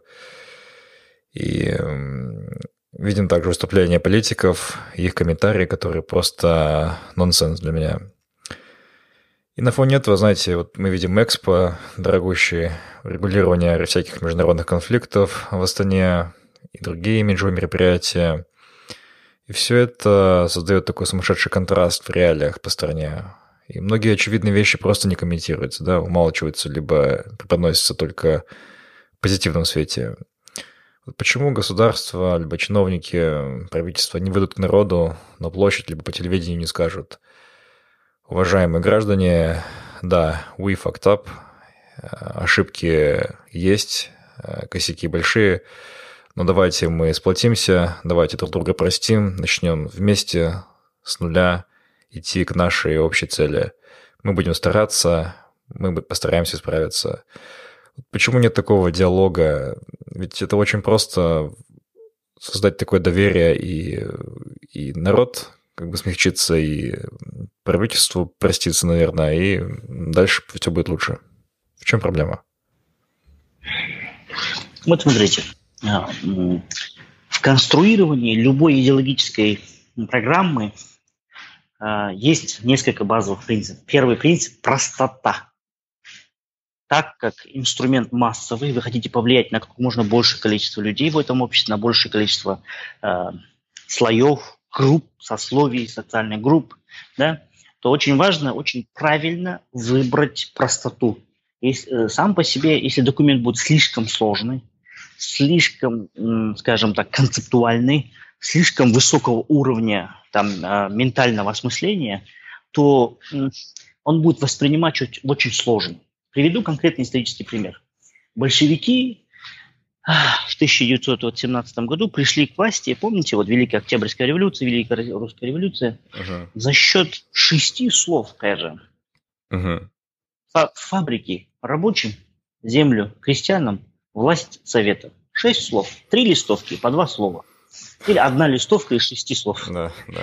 Это называется управление ожиданиями, expectations management. Uh-huh. Есть три большие группы, и вы даете, говорите им суть, чего они хотят и как мы это будем решать. Все, uh-huh. власть была обеспечена. Большевики за счет шести слов, конечно, смогли прийти к власти. Хотя это была самая маленькая, самая слабая, самая там непонятная политическая сила на тот момент, по сути своей. Uh-huh. Поэтому вот этот первый принцип у нас все время не выдерживается. Вы читаете вот эти сложные программы, с большим количеством цифр, большим количеством концептуальных, сложных идеологических структур, которые обществом плохо воспринимаются, понимаете? Uh-huh. Сидит человек, он не может понять, вот, вот что в моей жизни поменяется, если реализуется программа Рухани Жангру. Да. Что я должен сделать от меня конкретно, вот я, Вася Пупкин, там, я не знаю, да, вот Кайржан там, угу. я не знаю, Смокулов, сидит село глубокое Восточно-Казахстанской области. Что мне нужно сделать, чтобы вот как-то поучаствовать в этой программе. С чего начать-то надо? Угу. Что такое руководитель? Какой первый шаг я должен сделать? Что должно поменяться? если я так сделаю, что в моей жизни поменяется? От этого мне станет лучше, хуже? Что поменяется? Какова будет моя награда? Угу. Какова будет моя мотивация? Еще один момент. Э, есть такое классное выражение у Ли Куан Ю. Оно принадлежит Ли Куан Ю, вот знаменитый премьер-министр Сингапура. Мы же любим Сингапур ссылаться. Да, да. Сильное общество, говорит Ликванью, это то общество, в котором элита, интеллектуальная, политическая, социальная элита, создает правила, пишет законы, э, регламенты, ограничения, сама, сама им подчиняется и всех остальных заставляет подчиняться. Угу. Слабое общество, в котором элита создает правила, законы, нормы, а, запреты, само им не подчиняется, а всех остальных заставляет подчиняться. Как вы думаете, в какой ситуации мы находимся? Ну, конечно, второе. Вы, слабое. Вы сами, перечислили, вы сами это перечислили. Да. Элита, элита. Как, вот, как бы мы ни хотели, личный пример. Личный пример. Это самый... Вот вы работаете, я не знаю, в менеджменте, в среднем звене, в высшем звене. Есть простое правило менеджмента. Личный пример – половина успеха. Да. Если первый руководитель декларирует, но сам не подчиняется этому декларированному правилу или запрету, либо пытается создать исключение из этого правила или запрета, как правило, это будет слабое правило, слабый запрет. Да. Потому что есть такая хорошая американская поговорка, нет исключения этому правилу, что все хотят быть исключениями из правил. Да? There is no exception to the rule, but everybody wants to be exception to the rules. Да? Да, да. И как только вы создаете несправедливую ситуацию, не для всех правило, не универсальное, не четкое, и сами ему не подчиняетесь, то, что декларируется вами же самим, не исполняется, uh-huh. это, будет слабый, это будет слабый закон, это будет слабое правило. Поэтому вот элита должна всегда брать на себя ответственность. Uh-huh. Она всегда должна конструировать какой-то общественный договор, Uh-huh. И сама, в первую очередь, своим личным примером показывать базовые принципы этого общественного договора на жизни, на практике. Доказывать, показывать. Вот пример э, знаменитый из, того же самого Ли Его всегда рассказывают, любят рассказывать. Был очень близкий друг Ли министр обороны. Он uh-huh. дал он взял взят, взятку. Uh-huh. Uh, у них Финпол, uh, вот это CPIB называется, Corruption Practices Investigation Bureau. Uh-huh. Его руководитель пришел к Лекванию и говорит, вот мы, как бы, что делать нам? Он очень сильно рассердился, он говорит, в смысле, что делать? Все, судить будем? Он говорит, ну, как бы это же особый случай, он был вам очень близкий человек, соратник, uh-huh. брат, можно сказать, ваш там, да, идейный товарищ, как может быть, что-то исключение сделаем. Он говорит, ты что, за дубу рухнул? Э, чуть не уволил этого э, финполовца ихнего, все там было очень большой суд, у них очень жесткие последствия за коррупционные правонарушения. Угу. Это полная конфискация имущества не только там семьи, но и всех ближних, ближних родственников, да, а мы нас, у нас же как вот супруга там это, а там все ближние, ближайшие родственники, прямые по линии, тоже конфискация имущества идет. Угу. Наказывает, наказывается одинаково как лицо, давшее взятку, так и, так и взявшее взятку. Но самое страшное, дети этих людей не имеет права занимать должности на государственной службе. На детей распространяется еще, видите? Угу. Очень жестко. А также все дело коррупционное придается публичной огласке. То есть позор на весь мир, как да, такой да. еще а, астракизм. И э, тот вешается, убивает себя, самоубийством заканчивает это дело, пишет записку Ликваню. У него сын работал в дипломатическом каком-то там, ну, в МИДе работал, дипломатический работник. Uh-huh. Вот Ликваню брат, все, я виноват, вину признаю, э, согрешил. У меня единственная просьба за все годы доверия, там, безупречной службы, которую я там доказал Сингапуру, народу, лично вам, просьба, чтобы сына моего не пожалели, ну, как бы не снимали с должности. Uh-huh. Легкуанью публично выступил, настоял, чтобы вот все, какие процедуры применяются ко всем коррупционерам, uh-huh. к этому человеку полностью применены. Его сына такие убрали с должности, там все-все-все конфисковали, все, всех там государственных наград решили. И на надгробном камне, конечно, uh-huh. по, по личному приказу Ликуанью было высечено два иероглифа китайских. «Изменник Родины» вот у этого чувака. Mm. Ну, чтобы и всех родителей, именно там его там потомство, позор еще, чтобы был там на века, грубо говоря. Понимаете, вот такой жесткий пример личный. Вот после этого у них вот резкий спад пошел коррупции, потому что и для бизнеса, и для госслужащих, и самых близких его друзей был дан такой жесткий сигнал, что, ребята, правила для всех одинаковые – я не буду делать никаких исключений никому, ни себе, ни ему, ни брату, ни свату там, и так далее, и так далее. Поэтому будьте добры, если мы эти правила придерживаемся, мы все должны придерживаться. Все. То есть, в принципе, это Понимаете. очень быстро сделать и довольно просто. Мы знаем, это как, но, достаточно. но Хайжан, мы сами знаем, дети? что проблема. Есть, конечно. Хайжан, да, у, вас, сын. у вас есть дети? Сын, да. Да? Вот у меня трое детей. Да? Да. Воспитание нации, воспитание общества на самом деле очень сильно похоже на воспитание детей. Вы не можете вот так сидеть, курить при ребенке, курите, да, так, и говорит, балам, осы сен бар ғой ешқашан темекіні тартпа да. Ребенок что делает в следующий день? Что он будет делать? Да повторять. Он курить будет. Да. он будет курить. Понимаете?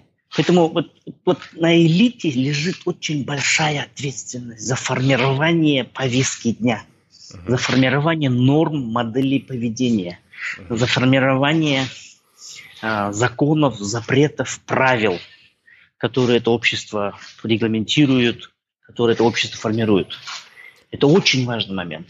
Да. И вот здесь у нас и интеллигенция, интеллектуальная элита немножко как бы вот выпала из этого круга. И э, э как бы политическая элита тоже на себя вот эту ответственность, лидерство не взяла. Вот да. lack of leadership, если на английском сказать. Саясат, вы говорите, что нашему населению в Казахстане не хватает действия, да? В то же время вы приводите пример США и другие западные страны, где в случае чего народ а, выходит и обсуждает какие-то моменты, доносит свои идеи до правительства, их слышат вроде как и к какому-то консенсусу при, при, приходят.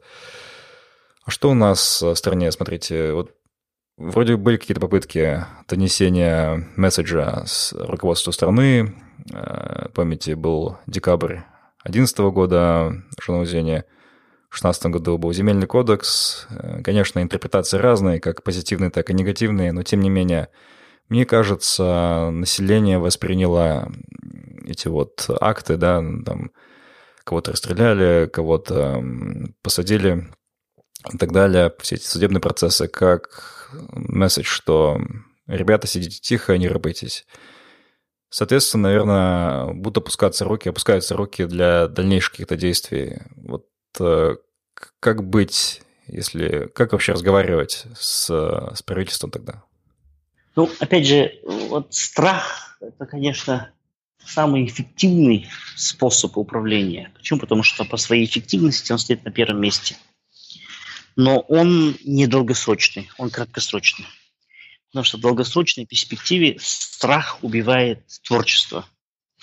Нельзя ждать вот от ребенка, которого вы ремнем учите, чтобы он потом за себя ответственность брал, какие-то шаги, понимал там свою там какую-то инициативу брал на себя, творческий, активный там рос. Он будет такой зажатый, будет очень зажатый, очень закрытый, закомплексованный ребенок. Знаете, вот сейчас наше общество похоже на такого немножко закрытого, закомплексованного ребенка. Мы его все-таки в страхе воспитывали, и, и недостаточно, не так, неадекватно, на самом деле, реагировали на его там какие-то возмущения. Он начинает возмущаться, ребенок, э, шас, шас, ремнем его, да? Uh-huh. Кто виноват? Иди сюда, шас, шас, тебя ремнем по башке. Uh-huh. И вот мы сами себе противоречим в этом отношении, конечно. Мы сами себе противоречим. Смотрите, мы всегда заметили в выступлениях там больших руководителей, всегда, всегда проскальзывают вот эти вот э, слова что за иждивенчество? Что за патернализм? Почему наши люди не хотят быть инициативными? Почему у нас мало инициативы? Почему мало инноваций? Почему не хотят, вот почему все привыкли от нас чего-то ждать? Почему э, там как бы вот э, люди сами себе там должны обеспечивать, сами должны там это, это мы не можем уже социально вот эти нагрузку нести. Но мы же всеми своими действиями приучили людей Наоборот, не проявлять инициативу, как вы правильно говорите, да? да. Мы всеми своими действиями, реакциями говорим, ты не думай, за тебя партия подумает. Ты не высовывайся, потому что все, кто там либо проявляет жесткость характера, либо там как-то публично выступает против, мы видим эти достаточно нехорошие примеры, да, uh-huh. как с ними поступает. Вот вы смотрели фильм «Список Шиндлера», такой знаменитый да, фильм Оскара, да. Стивена Спилберга. Угу. Там такая есть сцена очень хорошая, Правда, Спилберг ее потом красиво обыграл. Новая партия евреев поступает в вот этот лагерь Освенцим, да? Uh-huh. Выходит вот этот Отто, как его там, этот Капо, вот, был начальник лагеря. Uh-huh. Его Ральф Файенс играет там, да, ученики хорошо сыграл. Он всех так собирает на плацу и говорит, меня зовут Отто там такой-то, я директор этого лагеря. У нас одно простое правило. Никто, мое слово последнее, никто никогда мне вопросы не спрашивает. Uh-huh. Есть вопросы? И там один руку поднимает, у меня, говорит, вопрос, подходит к нему, достает пистолет и в бушку, потарс, все, мертвый сваливается. Да. Помните эту сцену? Да, да. Есть вопросы, все молчат. Все, всем все сразу стало понятно. Публично урок показан, и все уже в следующий раз говорят, нет, все, ну, все понятно, тут лучше вообще ничего не спрашивать, нафиг это надо, тебе дороже. Понимаете, да? Uh-huh. То есть вот публич, публичные примеры выбора модели поведения мы дали, к сожалению, в большинстве случаев негативные. Uh-huh. А ожидаем от общества какого-то вовлечения, ответственности, активности, инициативности. Ну, ты сам даешь все, э, скажем так, задаешь модели поведения противоположные, uh-huh. А требуешь другого, а ожидания у тебя другие. Понимаете? Да. Вот как вот с ребенком, да, ты его бьешь, бьешь, бьешь, и говоришь, что ты сам за себя не отвечаешь, что ты сам его не придумываешь. Иди там сам вот подумал, догадался. А он уже его отучили самого догадываться. А вдруг я неправильно опять сделаю, и меня опять неадекватно накажут. Я лучше вот подожду, и пускай мне скажут, и зато как бы на мне вины не будет, правильно? Я сделал, как вы хотели. Что-то если неправильно сделал, ну вы же мне так сказали. Я послушно пошел, сделал. А что теперь, что с меня спрашивать? Я себя обезопасил, извините. Я свои ошибки не буду повторять дважды. Понравился наш подкаст? Найди Find Your Bee без пробелов в соцсетях Facebook, ВКонтакте, Instagram, а также на наших каналах в YouTube и Telegram. Подписывайся и следи за новыми выпусками нашего подкаста. Так что делать молодежи? Вы что посоветуете? Всем подавать на грин-карту, либо занять более активную гражданскую позицию и идти на митинг? Нет, нет, нет, нет. Я, я, я вот... И, и, и, у меня очень простой совет, на самом деле. Угу. А, сейчас надо себя готовить, настраивать, очень много самообразованием заниматься, по возможности получить образование за рубежом и, самое важное, опыт за рубежом. Вот у вас сейчас, Кайжан, очень правильная модель, на самом деле, развития. Вы поработали в организациях зарубежного, зарубежных организациях, где вы увидели те стандарты управления, стандарты качества, стандарты риск-менеджмента, стандарты там, и взаимодействия, корпоративную культуру, uh-huh. корпоративную этику, рабочую этику, э, которая более прогрессивная, которая более, э, скажем так, э, практичная, бизнес-ориентированная, рациональная, эффективная. Понимаете, да? Uh-huh мы неизбежно придем к тому, что, помните наш первый разговор, когда я говорил, что в основе модернизации многих стран на самом деле лежал очень простой принцип, очень простое действие. Это переход на более прогрессивные стандарты, экономические, политические, социальные. Да? Я вот приводил пример Южной Кореи, приводил пример Японии. Вот неизбежно этот период наступит у нас. Я думаю, очень скоро уже должен наступить, чтобы вот пришло осознание того, что нам надо перестраивать все-таки базовые стандарты достаточно радикально. Uh-huh. Образование, здравоохранение, промышленные стандарты, строительные стандарты, которые будут менять характер взаимоотношений между людьми. Понимаете? Uh-huh. Вот вы говорите, да, вот в тех компаниях, где я работал, критиковать открыто выражать свое мнение, не соглашаться а, с аргументами даже более старших по званию, там, по возрасту товарищей, это было нормально. Uh-huh. Это хорошая практика, потому что не может быть иногда единой там правды, да, и более молодой специалист может подсказать и видеть какое-то свое мнение, и это хорошо, что ему дают возможность высказаться, да, uh-huh. критиковать, высказаться, где-то проявить свою позицию. Правильно же, это более да, прагматичная, да. рациональная модель поведения. Uh-huh. Но эта модель поведения возможна в этой организации, потому что базовые принципы заложены другие, нежели чем в наших организациях. Сами первые руководители там в первую очередь признают, что нужно давать возможность критиковать, давать возможность открытого общения. Uh-huh. Вот при, какой-нибудь пример вспомните свою практику. Вот сидит какой-нибудь, там, я не знаю, инженер у вас. Вы в какой сфере работаете больше? А, Работали? Э, тех, техническое, то есть нефтегазовое дело. Ну, техническое нефтегазовое дело. Uh-huh. Вот сидит там геолог там, или там какой-нибудь специалист по безопасности, более там опытный, старший. Uh-huh. Но когда вы, вы свое мнение выражаете, он же вас не ругает, не хмурится, ни негатив не проявляет, на личности не приходит. Нет. Он, наоборот, ра- радуется, да, где-то очень так прагматично пытается с вами там спорить и говорит, ну, хорошо, я твое мнение, это хорошо, что у тебя есть собственное мнение, молодец, давай я выслушаю его, uh-huh. давай я свое мнение, там, контраргумент скажу. Он поощряет даже, такой похвалит потом, молодец, скажет. Мне понравилось, что ты вот свое мнение сказал, где-то там это, молодец, это, это, это хорошее качество, я поощряю это. Угу. Я дальше готов тебя выслушивать. При условии, что это будет а, а, а, аргументированная позиция. Да? Ну, не просто так бла-бла-бла, критика ради критики, а аргументированная. Угу, угу. Правильно? Правильно. Понимаю. Наши, вот, то есть вот этот стандарт, профессиональный стандарт, корпоративный стандарт, дает возможность другой модели поведения. Так? Uh-huh, так. Uh-huh. Поэтому наступит момент у нас неизбежно, когда мы перейдем на вот эти другие профессиональные корпоративные стандарты. Uh-huh. Понимаете, Тайжан? Uh-huh. Вот тогда, вот сейчас, я вот считаю, что большинство вот прогрессивной молодежи должно готовить себя именно к такому периоду. Вот тогда будут востребованы специалисты вроде вас, которые поработали в другой среде стандартов, имеют промышленный опыт, корпоративный опыт работы в таких в другой сфере стандартов. Да? Uh-huh. И вот, Хайжан, поверьте мне, за вами придут люди сами и скажут, Хайжан, пожалуйста, помоги нам теперь выстроить эту среду, в которой мы сейчас находимся, в соответствии с теми более прогрессивными стандартами, которые ты знаешь, в которых ты работал, в которых ты разбирался, потому что нам сейчас очень важно такую же среду воссоздать теперь у себя. Угу.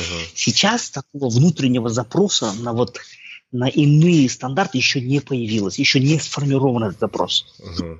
Понимаете? Понимаю. Интересно. Как только, да. как, угу. только, как, только, как только он будет сформирован, будут востребованы именно те специалисты, которые имеют вот такой профессиональный опыт, корпоративный опыт. Угу. Я вот сейчас на своем примере приведу. Я 12 лет работал в Казахстане, я могу свое резюме скинуть, оно такое навороченное-навороченное. Какие только должности я там не занимал, да? Uh-huh. Но я подаю свое резюме сейчас в Google, Facebook, irrelevant experience, скажем. Uh-huh, uh-huh. Потому что для них там работа там, руководителем какого-то института в Нуратане или в там Болошах, или администрация президента Республики Казахстан, или там, я не знаю, Самурказна, uh-huh.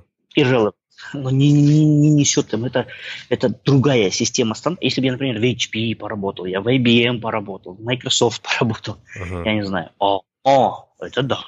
Потому что э, корпоративная культура и корпоративные и промышленные стандарты этих организаций всемирно признанные. Да? Вот их standards of excellence, они всемирно признанные, уважаемые, признаваемые. И человек, который работал в этой сфере стандартов, ну, значит, он хороший специалист. То есть он сможет работать по таким же стандартам в другой сфере, которые нам нужны. Вот эти тег-компании, да, вот эти тег-giants, да, вот эти да. технические гиганты. Google, Facebook, они сразу говорят, все, CSA, мы знаем, кто вы, мы представляем, где вы работали, какой результат вы показывали, потому что там все оценивается. Система KPI оценивает результат, мы видим, все, мы вас берем. Uh-huh. В моем случае и это было очень обидно, Хайжан, очень обидно. Вы не представляете, я на самом деле очень большой путь прошел и там личностного развития, и профессионального развития. У меня очень хорошее концептуальное понимание. Там языки элементарно, да, коммуникационные способности и да, прочее, прочее. Да, Аналитические да. исследования проводил, а мне говорят, Сайсар, you are relevant, да, вы, вы, вы не соответствуете, мы вообще не понимаем вас. Мы не можем представить ваш опыт мы видим, что большой опыт, но у нас нет бенчмаркинга, чтобы оценить ваш опыт. Uh-huh. Ну, то есть вот Нуратан нам вообще ничего не о чем говорить. Администрация президента means nothing to us.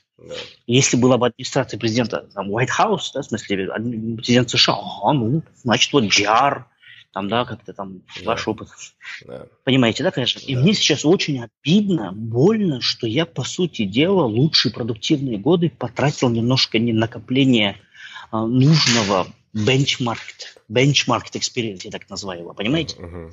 Потому что когда наступит этот период корпоративной перестройки стандартов, переход на стандарты, мой experience не будет relevant, опять же. Uh-huh. Скажут, CSR, мы, наоборот, отходим от тех стандартов, в которых ты работал. Yeah. Ты, конечно, парень продвинутый, но нам сейчас нужен человек типа Пайржана, который работал в той системе стандартов, на которую мы хотим перейти. И нам очень важно, чтобы этот человек этих стандартов хорошо знал, чтобы он мог эти стандарты к нам правильно адаптировать, перенести. Понимаете, да, конечно? Uh-huh.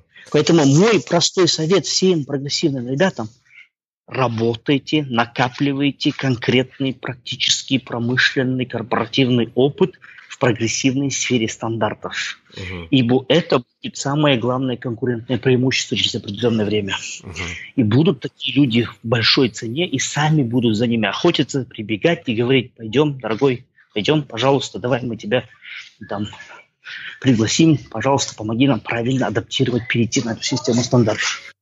Правильно я понимаю, что вы уходите из политики и... Э, я, я, я, я, во-первых, никогда не был в политике. Ну, в плане Нуротан, ну, как бы около политическая среда все равно. Сейчас для меня очень важно нагнать, нагнать э, упущенное время. И второй момент. Пожалуйста, обратите очень большое внимание на те темы, которые сейчас важны. Это big data, data science, artificial intelligence, machine learning, да? Uh-huh. да? Потому что вот эти вещи сейчас определяют вообще стандарты любой индустрии. Даже в вашем нефтегазовом деле сейчас огромные информационные системы с интеллектуальным да, э, интеллектом, да, да, да, они сейчас, вот геологоразведка, анализ скважин, анализ это, материалов с буровых скважин, э, там, э, э, нефтедобычу, нефтеотдачу, там гидроразрывы пласта и прочее, да, прочее. Вот да. у меня вот ребята в MIT там вот работают, знакомые у них лаборатории, они это делают на основе данных, полученных в сотни раз лучше и качественнее, чем куча там опытных геологов. Угу. Да? Потому что машина, она обучается, она постоянно обучается, она может обрабатывать огромное количество данных, и она там, не спит, не ест, не болеет и так далее, и так далее. И вот повышение профессиональной базы должно всегда усиляться вот последними наработками в сфере биг дата, больших данных. Угу. Тогда вы будете вдвойне, втройне важнее специалист. Да. Все-таки весь мир сейчас к тому сдвигается, вот в эту сторону сдвигается. Я вот поэтому сейчас специально приехал в Сан-Франциско, чтобы с ребятами пообщаться. Угу. Потому что я сейчас сам чувствую в профессиональном плане, я сильно отставать начинаю. Uh-huh. Я начинаю очень сильно отставать. То есть вот какие-то вещи для меня уже там дашборд, там сейчас приходят, вот все, я уже вот, там, вот Игорь Ганичев у меня вот друг, я сейчас скину uh-huh. вот про него информацию. Google Brain сейчас вот возглавляет здесь. Закончил MIT, бакалавриат, GPA 5.0 из 5, PhD в UC Berkeley, вот сейчас Google Brain новое подразделение, да, uh-huh, uh-huh. которое работает над искусственным интеллектом, которое работает по принципу мозга человека, да, это, это абсолютно другой уровень уже у них восприятия, абсолютно другой уровень квалификации, профессионализма и так далее, и так далее. Я сейчас с ужасом начинаю понимать, что, боже ты мой, я вообще, где я остался? На задворках остался. Хотя вот мы там где-то вместе начинали в свое время, там Олимпиады и так далее. И так далее. Понимаете, да? Понимаю. Да, у меня такой вопрос. А, допустим, какой-нибудь молодой человек или девушка казахстанский учатся за рубежом, и у них угу. они видят, да, вот как надо, оказывается, делать, и у них э, патриотизм, они хотят вернуться, и, допустим, вкладывать уже именно ну, таких на больших, больших масштабах, допустим, они хотят пойти в политику. Вот советуете ли им туда идти? Вообще сложно ли нет, уживаться? Нет. Сейчас нет, я даже, даже можете не завершать вопрос да. ваш. Угу. Сразу говорю категорично нет. Почему? Потому что сейчас, скажем так, общественно-политическая сфера работает не на принципах а, конкурентности, угу. открытости системы, а, соучастия, там, каких-то там. Она все-таки более жестко монополизирована и заточена на обеспечение стабильности всей политической системы. Нет смысла. А, и как бы сейчас надо накапливать именно профессиональные, профессиональную сторону. Uh-huh.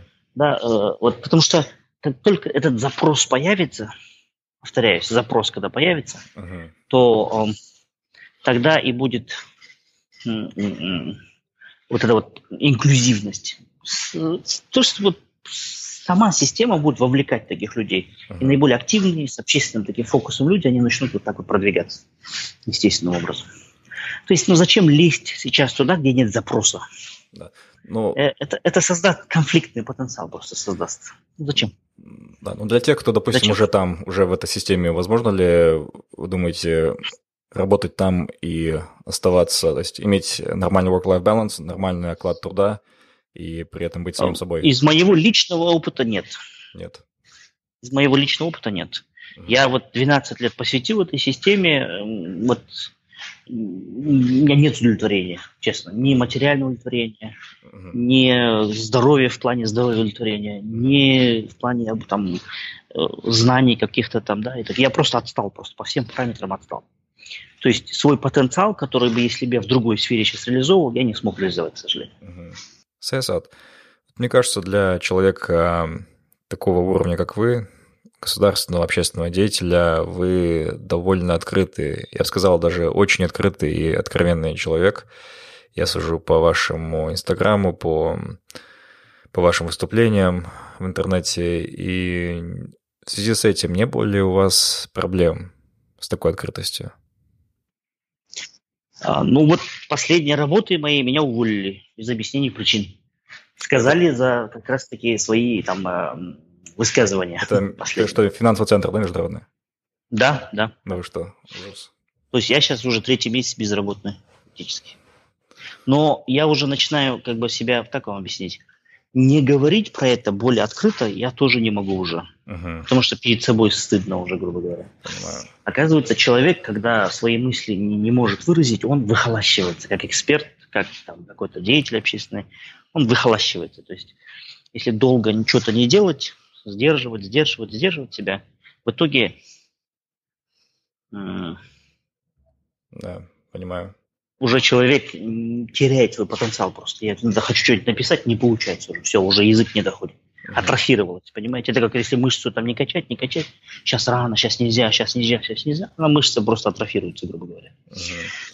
И второй момент, самый слабый момент моей позиции. Если даже чуть-чуть где-то я критикую или не соглашаюсь с чем-то там, да, я, надо иметь тогда четкую аргументированную позицию. Uh-huh. Предложение. Uh-huh. Хорошо критиковать легко. Сейчас все критикуют. Сейчас откройте Facebook, все что-то пишут. Все неправильно, все плохо. Да. А как должно быть? Как должно быть. У меня, к сожалению, за все это время тоже не было даже свободного времени. Все время работал, работал, работал. Надо было семью кормить там. Uh-huh. У меня не было возможности свободного времени сформулировать как-то свои мысли в некое, я не знаю, статьи элементарно там. Да. Может, книгу какую-нибудь или еще чего-нибудь.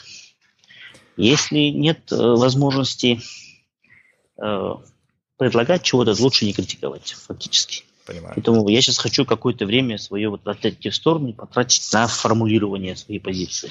Потому что если нет сформулированной позиции, ну что толку там говорить? Сайсат, ну как я вам говорил, мне как, возможно, обывателю, как человеку, плохо разбирающемуся в политике, человеку, возможно, еще не совсем зрелому, очень мало людей симпатично в нашей общественно-политической жизни в стране, и в один из тех, из немногих, кто мне наиболее симпатичен, и я вот с вами сейчас разговариваю и прихожу к такому выводу, что если бы мне сказали, что вы в каком-то году будете баллотироваться на пост президента Казахстана, то я бы обязательно проголосовал именно за вас. Вот у вас нет вообще каких-то планов, возможно, допускаете ли вы, что когда-то вы будете баллотироваться в президенты? Я не говорю в ближайшем будущем, не в ближайшие 10-15 лет, давайте скажем, в 2040 каком-то году, потому что если раньше, то вам просто уже сейчас не жизни. Вообще есть такая ли идея, допускаете ли? Ну, вот я такой цели, такой цели перед собой не ставлю, на самом деле. Uh-huh. Не ставлю. А, опять же, вот слабое самое звено – это формулирование четкой позиции. Если, например, у меня появятся по основным моментам развития страны какие-то четкие аргументированные позиции, uh-huh. да, которые я смогу правильно оформить с учетом вот всей этой критики, о которой я говорил, там, да, ясно, просто, четко, системно, я буду эти вещи говорить стараться, uh-huh. да. Uh-huh. А там уже будет зависеть, знаете, очень много вот людей, которые, вот есть такое Игра престолов, там вот главный персонаж, один из главных персонажей, Джон Сноу зовут его. Так. Вот он власти не хочет. Но всякий раз ему эта власть дается. Там, то он лорд-командор этого э, черных там этих рыцарей, там, то он потом становится там таким э, там лордом севера и так далее, и так далее. А человек не хочет власти на самом деле. То есть он ну, как бы не считает власть каким-то там важной вещью. Угу. И э, там есть один опытный человек, э, там, один мудрец, и он говорит ему, лорд Сноу, на самом деле ты, говорит, самый хороший руководитель. Потому uh-huh. что человек, который не требует власти, uh-huh. не пробивается к власти, на самом деле самый хороший руководитель. Uh-huh. Понимаете, вот у меня нет таких, я не говорю, что я там хороший руководитель, или там себя сравниваю с этим Джоном Сноу, но вот хотеть сильно власти или хотеть сильно управлять, это опасно. Uh-huh. Вот из таких людей, которые жаждут, которые власти, в первую очередь вот формируются не очень хорошие руководители на самом деле. Потому что жажда и, и жажда власти, удержание власти начинает превалировать над всеми остальными решениями этого человека. Да. Понимаете, у меня такой установки внутренней нету. Вообще никогда не было. Там что-то руководить, что-то возглавлять. Ничего подобного. Uh-huh. То есть, как бы я... И просто если мои мысли там... Я считаю, что должна быть конкуренция не личности, а конкуренция взглядов, идей. Uh-huh. Если человек способен генерить четкую, ясную, сильную идею, в которую он верит, которую он реализует, которую сам же, как вот мы говорили, Ли Куан Ю, там, исполняет, угу. то люди должны выбирать. Они должны говорить, вот, вот этот человек так конкурирует, этот человек так конкурирует. Вот мне импонирует больше вот эта вот позиция. Давайте я вот буду. Мы уже сейчас должны даже своими поведениями, моделями закладывать правильную политическую конкуренцию правильную политическую систему. Понимаете, если да. я приду и начну опять критиковать и на волне популизма вылезу, ну чем я лучше, хуже там других людей? Угу. Да? Да. А вот через аргументированную позицию, осмысленный, рациональный выбор, апеллирование к именно к позитивным, рациональным, практическим вещам да, и доказывание, а, вот это уже второй вопрос. Понимаете? Поэтому вот такого личной амбиции, что-то там где-то там выйти, выскочить, что-то там показаться нету. Хотя вот удивительно, всем кажется, что я вот такой амбициозный человек. Uh-huh. то ли ввиду того, что я там где-то выступаю часто или еще чего. Вот всем, все, кто вот меня знает, мои руководители, все говорят, ты такой амбициозный, опасный человек, там всегда ты хочешь себя показать, всегда хочешь это проявиться. Да. Хотя, не знаю, я, я вроде не хочу нигде проявиться, как бы, ну, почему-то все так считают, не убедишь никого в этом, да. не разубедишь. Ну, знаете, наш подкаст э, изначально был создан для тех, кто потерял себя, не знает, как дальше быть, а, оказался в каком-то карьерном жизненном ступоре. И, знаете, я слышу от своей аудитории, вообще от многих ребят, моих сверстников, и постарше, помладше, так скажем, 30 лет, плюс-минус 5 лет, что они ненавидят свою работу, ненавидят свою специализацию, неправильно была выбрана в неосознанном возрасте. И ну, много что не устраивает в жизни, но уже возможно, поздно для них. А, есть семья, есть ипотека, есть кредит, стареющий родитель и так далее, куча ответственности. Вот как им быть, что посоветуете, как дальше жить? Вот сейчас вышла такая интересная новость, я вам тоже ее там скину. Угу. Да, где она у меня была. Ейл, Ельский университет, да, вот Ivy League, все дела, самый там, топовый университет. Угу. Одним из самых популярных классов в истории Ельского университета, знаете, какой класс это? Happiness. Так. Счастье. Так. Счастье. Угу. Вот я замечал очень страшно такую вещь. Очень много людей у нас несчастливы, не удовлетворены. Я вот всегда мне это поражало. У нас очень большое количество людей. Вот у вас, друзей, наверное, тоже есть. Я даже такую ситуацию сейчас оказался, да? Угу. Не удовлетворены тем, что у них сейчас есть. Вот вы говорите, оказывается, выбрал работу не по душе. Угу. Но сейчас есть обязательства, что-то переучиваться, доучиваться, но это опасно уже. Угу перед тем неудобно, тому пообещал, это пообещал. И вот здесь я вот, ну, по крайней мере, своим каким-то там годам понял одну простую вещь. В конце концов, в конце концов, все решения принимает сам человек. Угу. Вот это простое осознание, вот, вот, вот как вам объяснить? Приходит там руководитель и говорит, вот, Кайжан, я хочу, чтобы ты вот так сделал в принципе, вы можете ему отказать, но есть масса вещей, по которым вы обидеть его, послушать его, там, не, знаю, не создать себе лишних проблем, угу. еще чего-то. Но всегда надо стараться все-таки в этой жизни, оказывается, делать то, что вот вам по-настоящему нравится, то, что вы считаете правильным, даже если это будет очень сложно. Угу. Даже если это будет сложно. Потому что самые правильные решения, они, как правило, очень болезненные и сложные решения. И в конце концов вот эту простую вещь надо чуть четко понять. Я постараюсь донести, мысль сейчас уже не четкая, этот джетлаг чертов уже не начинается. Э, вот если вы скажете этому человеку нет, нет, он в принципе ничего с вами сделать не сможет на самом деле. Да. Понимаете? Угу. Вот он придет, ты ему скажешь нет, он что, убьет тебя? Или там, я не знаю, там зарежет, жизнь тебе там всю искорежит. На самом деле не так все страшно в жизни-то. Ваше решение вы сами определяете. Вот вся ваша, все ваши там ситуации это цепочка ваших решений на самом деле. Угу. Если по-хорошему разобраться. Ну, там родители настояли. Ну, вот если вы сказали бы родителям, нет, вот папа, мама, я вот решил вот так сделать. Угу. Ну, убьют они вас, расстреляют, из дома выгонят. Ну, даже если из дома выгонят. Да, ну, в конце концов, это ваше решение. Да.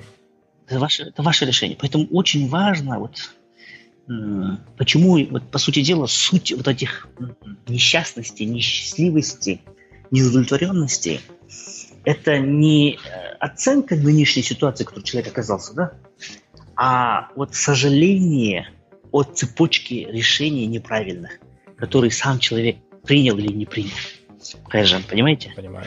Вот подспудно человек может не до конца иногда осознать, сидит вот да вот что-то работа не нравится, вообще, оказывается, надо было мне там нефтетрейдингом заняться, там, я не знаю, еще что-то, да, ну, зарплату, ты сейчас понимаешь, шеф, там, обязательства, там, семья, туда-сюда. Человек, на самом деле, сожалеет внешне о той ситуации, в которой он оказался, но в реальности он сожалеет о тех неправильных решениях, или правильных решениях, которые он не принял, вот в этот, которые привели его к нынешней ситуации. Угу. Понимаете? Понимаю. Поэтому очень важно в жизни иногда вот как-то тщательно подходить к выбору решений с пониманием того, что это ваше решение. Никто не заставит вас сделать по-другому. Никто не заставит. Могут быть страшные последствия даже, но в конце концов это ваше решение. Даже если там вот, там, я не знаю, ну вот пророки, да, угу. Не шли против системы, даже если им грозила смертная казнь. Но это было их решение, и умирали они так, как они решали. Угу. Даже здесь они определяли, вот, что я так хочу умереть, а не так хочу умереть. Понимаете? Угу. Можно быть умереть через там, 50 лет в постели, рядом со внуками, а можно умереть сейчас. Угу. Но ты все равно умрешь. Просто выбираешь, как ты умрешь. Да. да? Ты просто выбираешь, как ты умрешь. Вот и все. Поэтому вот очень важно вот в этом состоянии неудовлетворенности, э, несчастливости, как чем раньше вот это осознание придет, все-таки я хочу сам себе ставить цели, сам их добиваться, сам принимать решения. Даже если будет неправильное решение, вот честно вам скажу, когда ты сам принял неправильное решение, вот винить некого уже. Да. Ты сидишь, и наоборот, злость такая, хорошая злость появляется. Ах, ты ж неправильно. Ну ничего, давай, сейчас. Ну, ничего, ничего, ничего, ничего. А когда вот ты принял решение под влиянием чего-то, чего-то, чего-то, чего-то, чего-то, чего-то, ты начинаешь себя жалеть сразу. Конечно, так же? Да. Ну, конечно, там, маме я не мог отказать, здесь отцу не мог отказать, там шеф, как я его прокидаю, а вы всегда находите себя отмазку, отговорку. И вот это состояние жаления себя приводит, честно сказать, к разрушению личности. Я вот тоже себя жалею, всегда хожу, ну там я не виноват, здесь я сделал все, что мог, там вот шеф настоял, здесь я сам на не поехал. Ну, Сайдасад, но кто виноват? Кто тебя заставлял? Ты мог сказать этому шефу, нет, дорогой, извините, у меня другие планы, я на PhD хочу поехать еще там в 2013 году. И поехал бы, я бы уже сейчас PhD заканчивал бы, и вот эти 6, там, 4 года, там, не 5 лет не потерял бы. Да. И никто не смог бы меня заставить, ограничить паспорт мой забрать или там, я не знаю, кому-то стрелять. Нет, еще не те времена уже, да. радости. Да. Я бы уже сейчас закончил PhD, писал бы свои там научные статьи, и все было бы нормально. Я, может быть, сейчас был бы намного более удовлетворенный, спокойный, счастлив и в материальном плане, и в любом плане там, да. Но это я, я сейчас сожалею о том, потому что я сам принял это неправильное решение. Да. Ну, в смысле, я, вот, я себя отмазываю сейчас так. И вот люди несчастливы, потому что они себя жалеют и отмазывают той цепочки обстоятельств, которые якобы привели их к этому. Чем раньше вот поймет для себя этот человек, тем лучше тем лучше для его внутреннего спокойствия. Внутреннее спокойствие, внутренняя вот эта гармония – это когда человек сам отвечает за свои действия и четко, глубоко понимает, вот он мой выбор. А, Б, С. Да. Я сделал этот выбор. Неправильный выбор, ну, сам виноват. Хороший выбор, молодец. Твоя жизнь, ты должен управлять ей. Понятно. Вот последний вопрос mm. а, этого mm-hmm. интервью. Вот сегодня что вас поднимает утром с кровати и не дает опускать руки?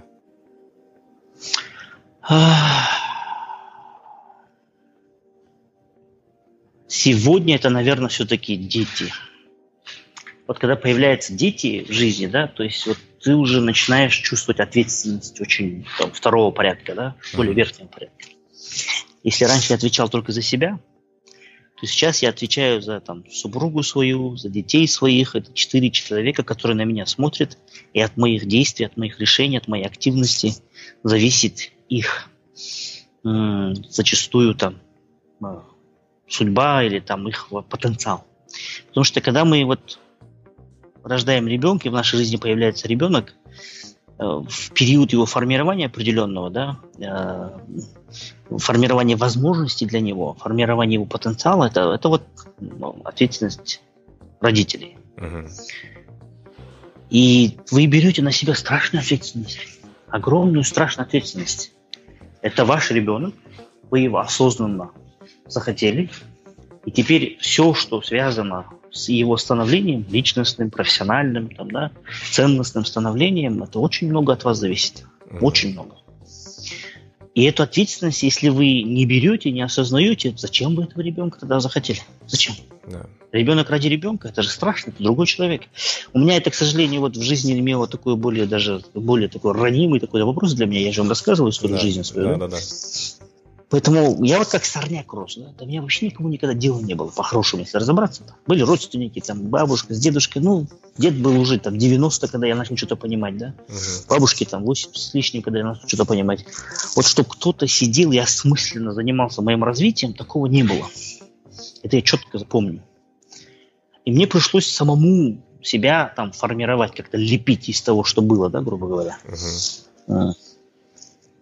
Но сейчас я бы не хотел, чтобы вот все мои вот эти ошибки, неправильности, там, корректировки, там, перекосы, комплексы в моих же детях воспитывались. Я же понимаю, что не должно быть, а что должно быть. Да. Сейчас уже понимаю. И поэтому это моя ответственность. И тут уже, извините, как говорится, сидеть там, ныть или ничего не делать уже не получается. Да. И вот мы все-таки должны четко понимать, вот есть такой классный сериал, я вам рекомендую посмотреть его. Так. Называется он Roots, называется Корни. Roots. Так.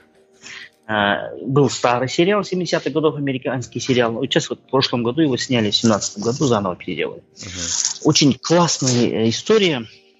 Полковник американской армии в 60-е 70-е годы, он афроамериканец такой, угу. решил докопаться до своих корней. Откуда он пришел? Кто его отцы, деды, прадеды. Он понимает, что он где-то с Африки, да, но как они добрались? Uh-huh. И он начинает копаться и откапывает всю генеалогию своей семьи. Это вот было в свое время в Западной Африке большие такие исламские государства. Uh-huh. Да? В Гане, Гана, вот такие, такие большие государственные образования, такие достаточно. Оказывается, его отец был э, воином вот этого большого э, государственного объединения, воин такой на службе у короля, uh-huh. которого похитили в рабство обманом, да, как вместе там его отцу, uh-huh. и привезли рабом в Африку. И вот они там, все это поколение, там вот до него доходит, там вот это показывает тяжелую жизнь, как они там рабовладельцами были, как у него дочка родилась. И вот эта семья смогла сохранить осознание себя благодаря вот этой вот такой традиции, которая не сложилась там, вот там, кстати, религия ислам была интересным образом. Uh-huh. Они вот а, давали э, при свете луны ночью имя своему там следующему роду. Вот тебя зовут такой-то, ты сын такой. Біз где-то секілді сенің атам мынау, менің атам мынау. Вот без андай мындай тұқымымыз, да, да, да, и вот как-то они смогли самосознание свое сохранить через это. И вот в этом фильме есть вот классная штука.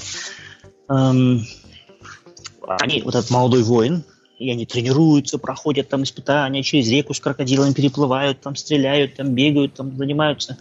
И потом вот они до определенного уровня дошли, и им говорят, теперь вы должны пройти самый последний экзамен, самое последнее испытание, uh-huh. самое важное испытание. Говорят, как вы думаете, какова самая главная миссия воина как же это называлось, Мабуту, как это, вот как это империя называлась, да? Так, угу. Ну, это государство. И они говорят, защищать там короля? Нет. Защищать родину? Нет. Защищать там? Нет, нет, нет, нет. А что?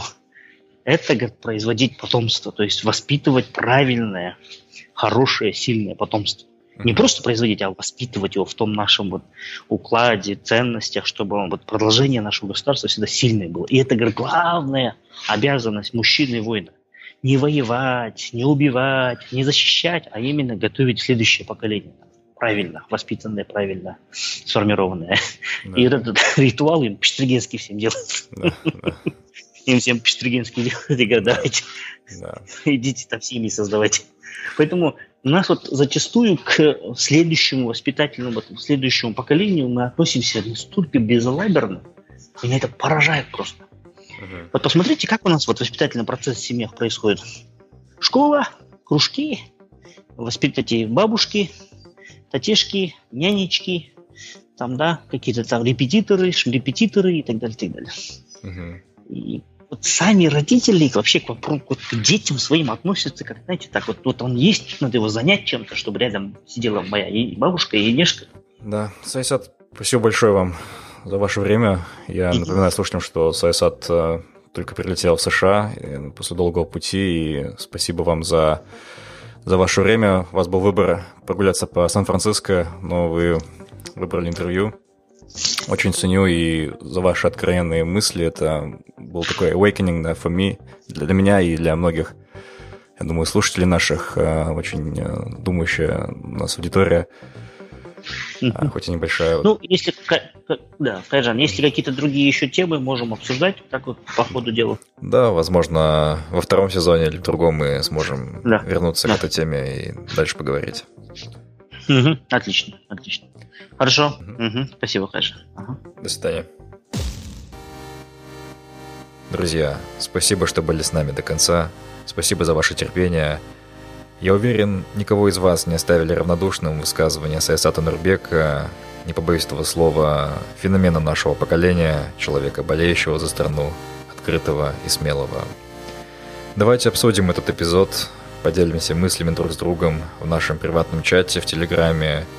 Его можно найти, набрав латинскими буквами в поле поиска мессенджера Find Your Bee, нижний пробел чат, а также вы сможете перейти в чат Telegram по ссылке в описании к эпизоду. До новых встреч и удачной вам недели. Спасибо, что были с нами. Мы беседуем, чтобы понять себя, наше поколение и общество. Наша цель — сделать людей внимательнее к себе, быть свободнее и счастливее. Если вам понравился подкаст Find Your Bee, подписывайтесь на него на iTunes и Google Play, а также следите за нами в Фейсбуке, Инстаграме, ВКонтакте и на сайте findyourbee.com. Также вы можете сделать подкаст еще лучше и помочь другим, оставив отзыв на iTunes. Помните, только вы определяете, что для вас счастье и успех. Найди в себе своего баттера, и твоя жизнь больше не будет прежней.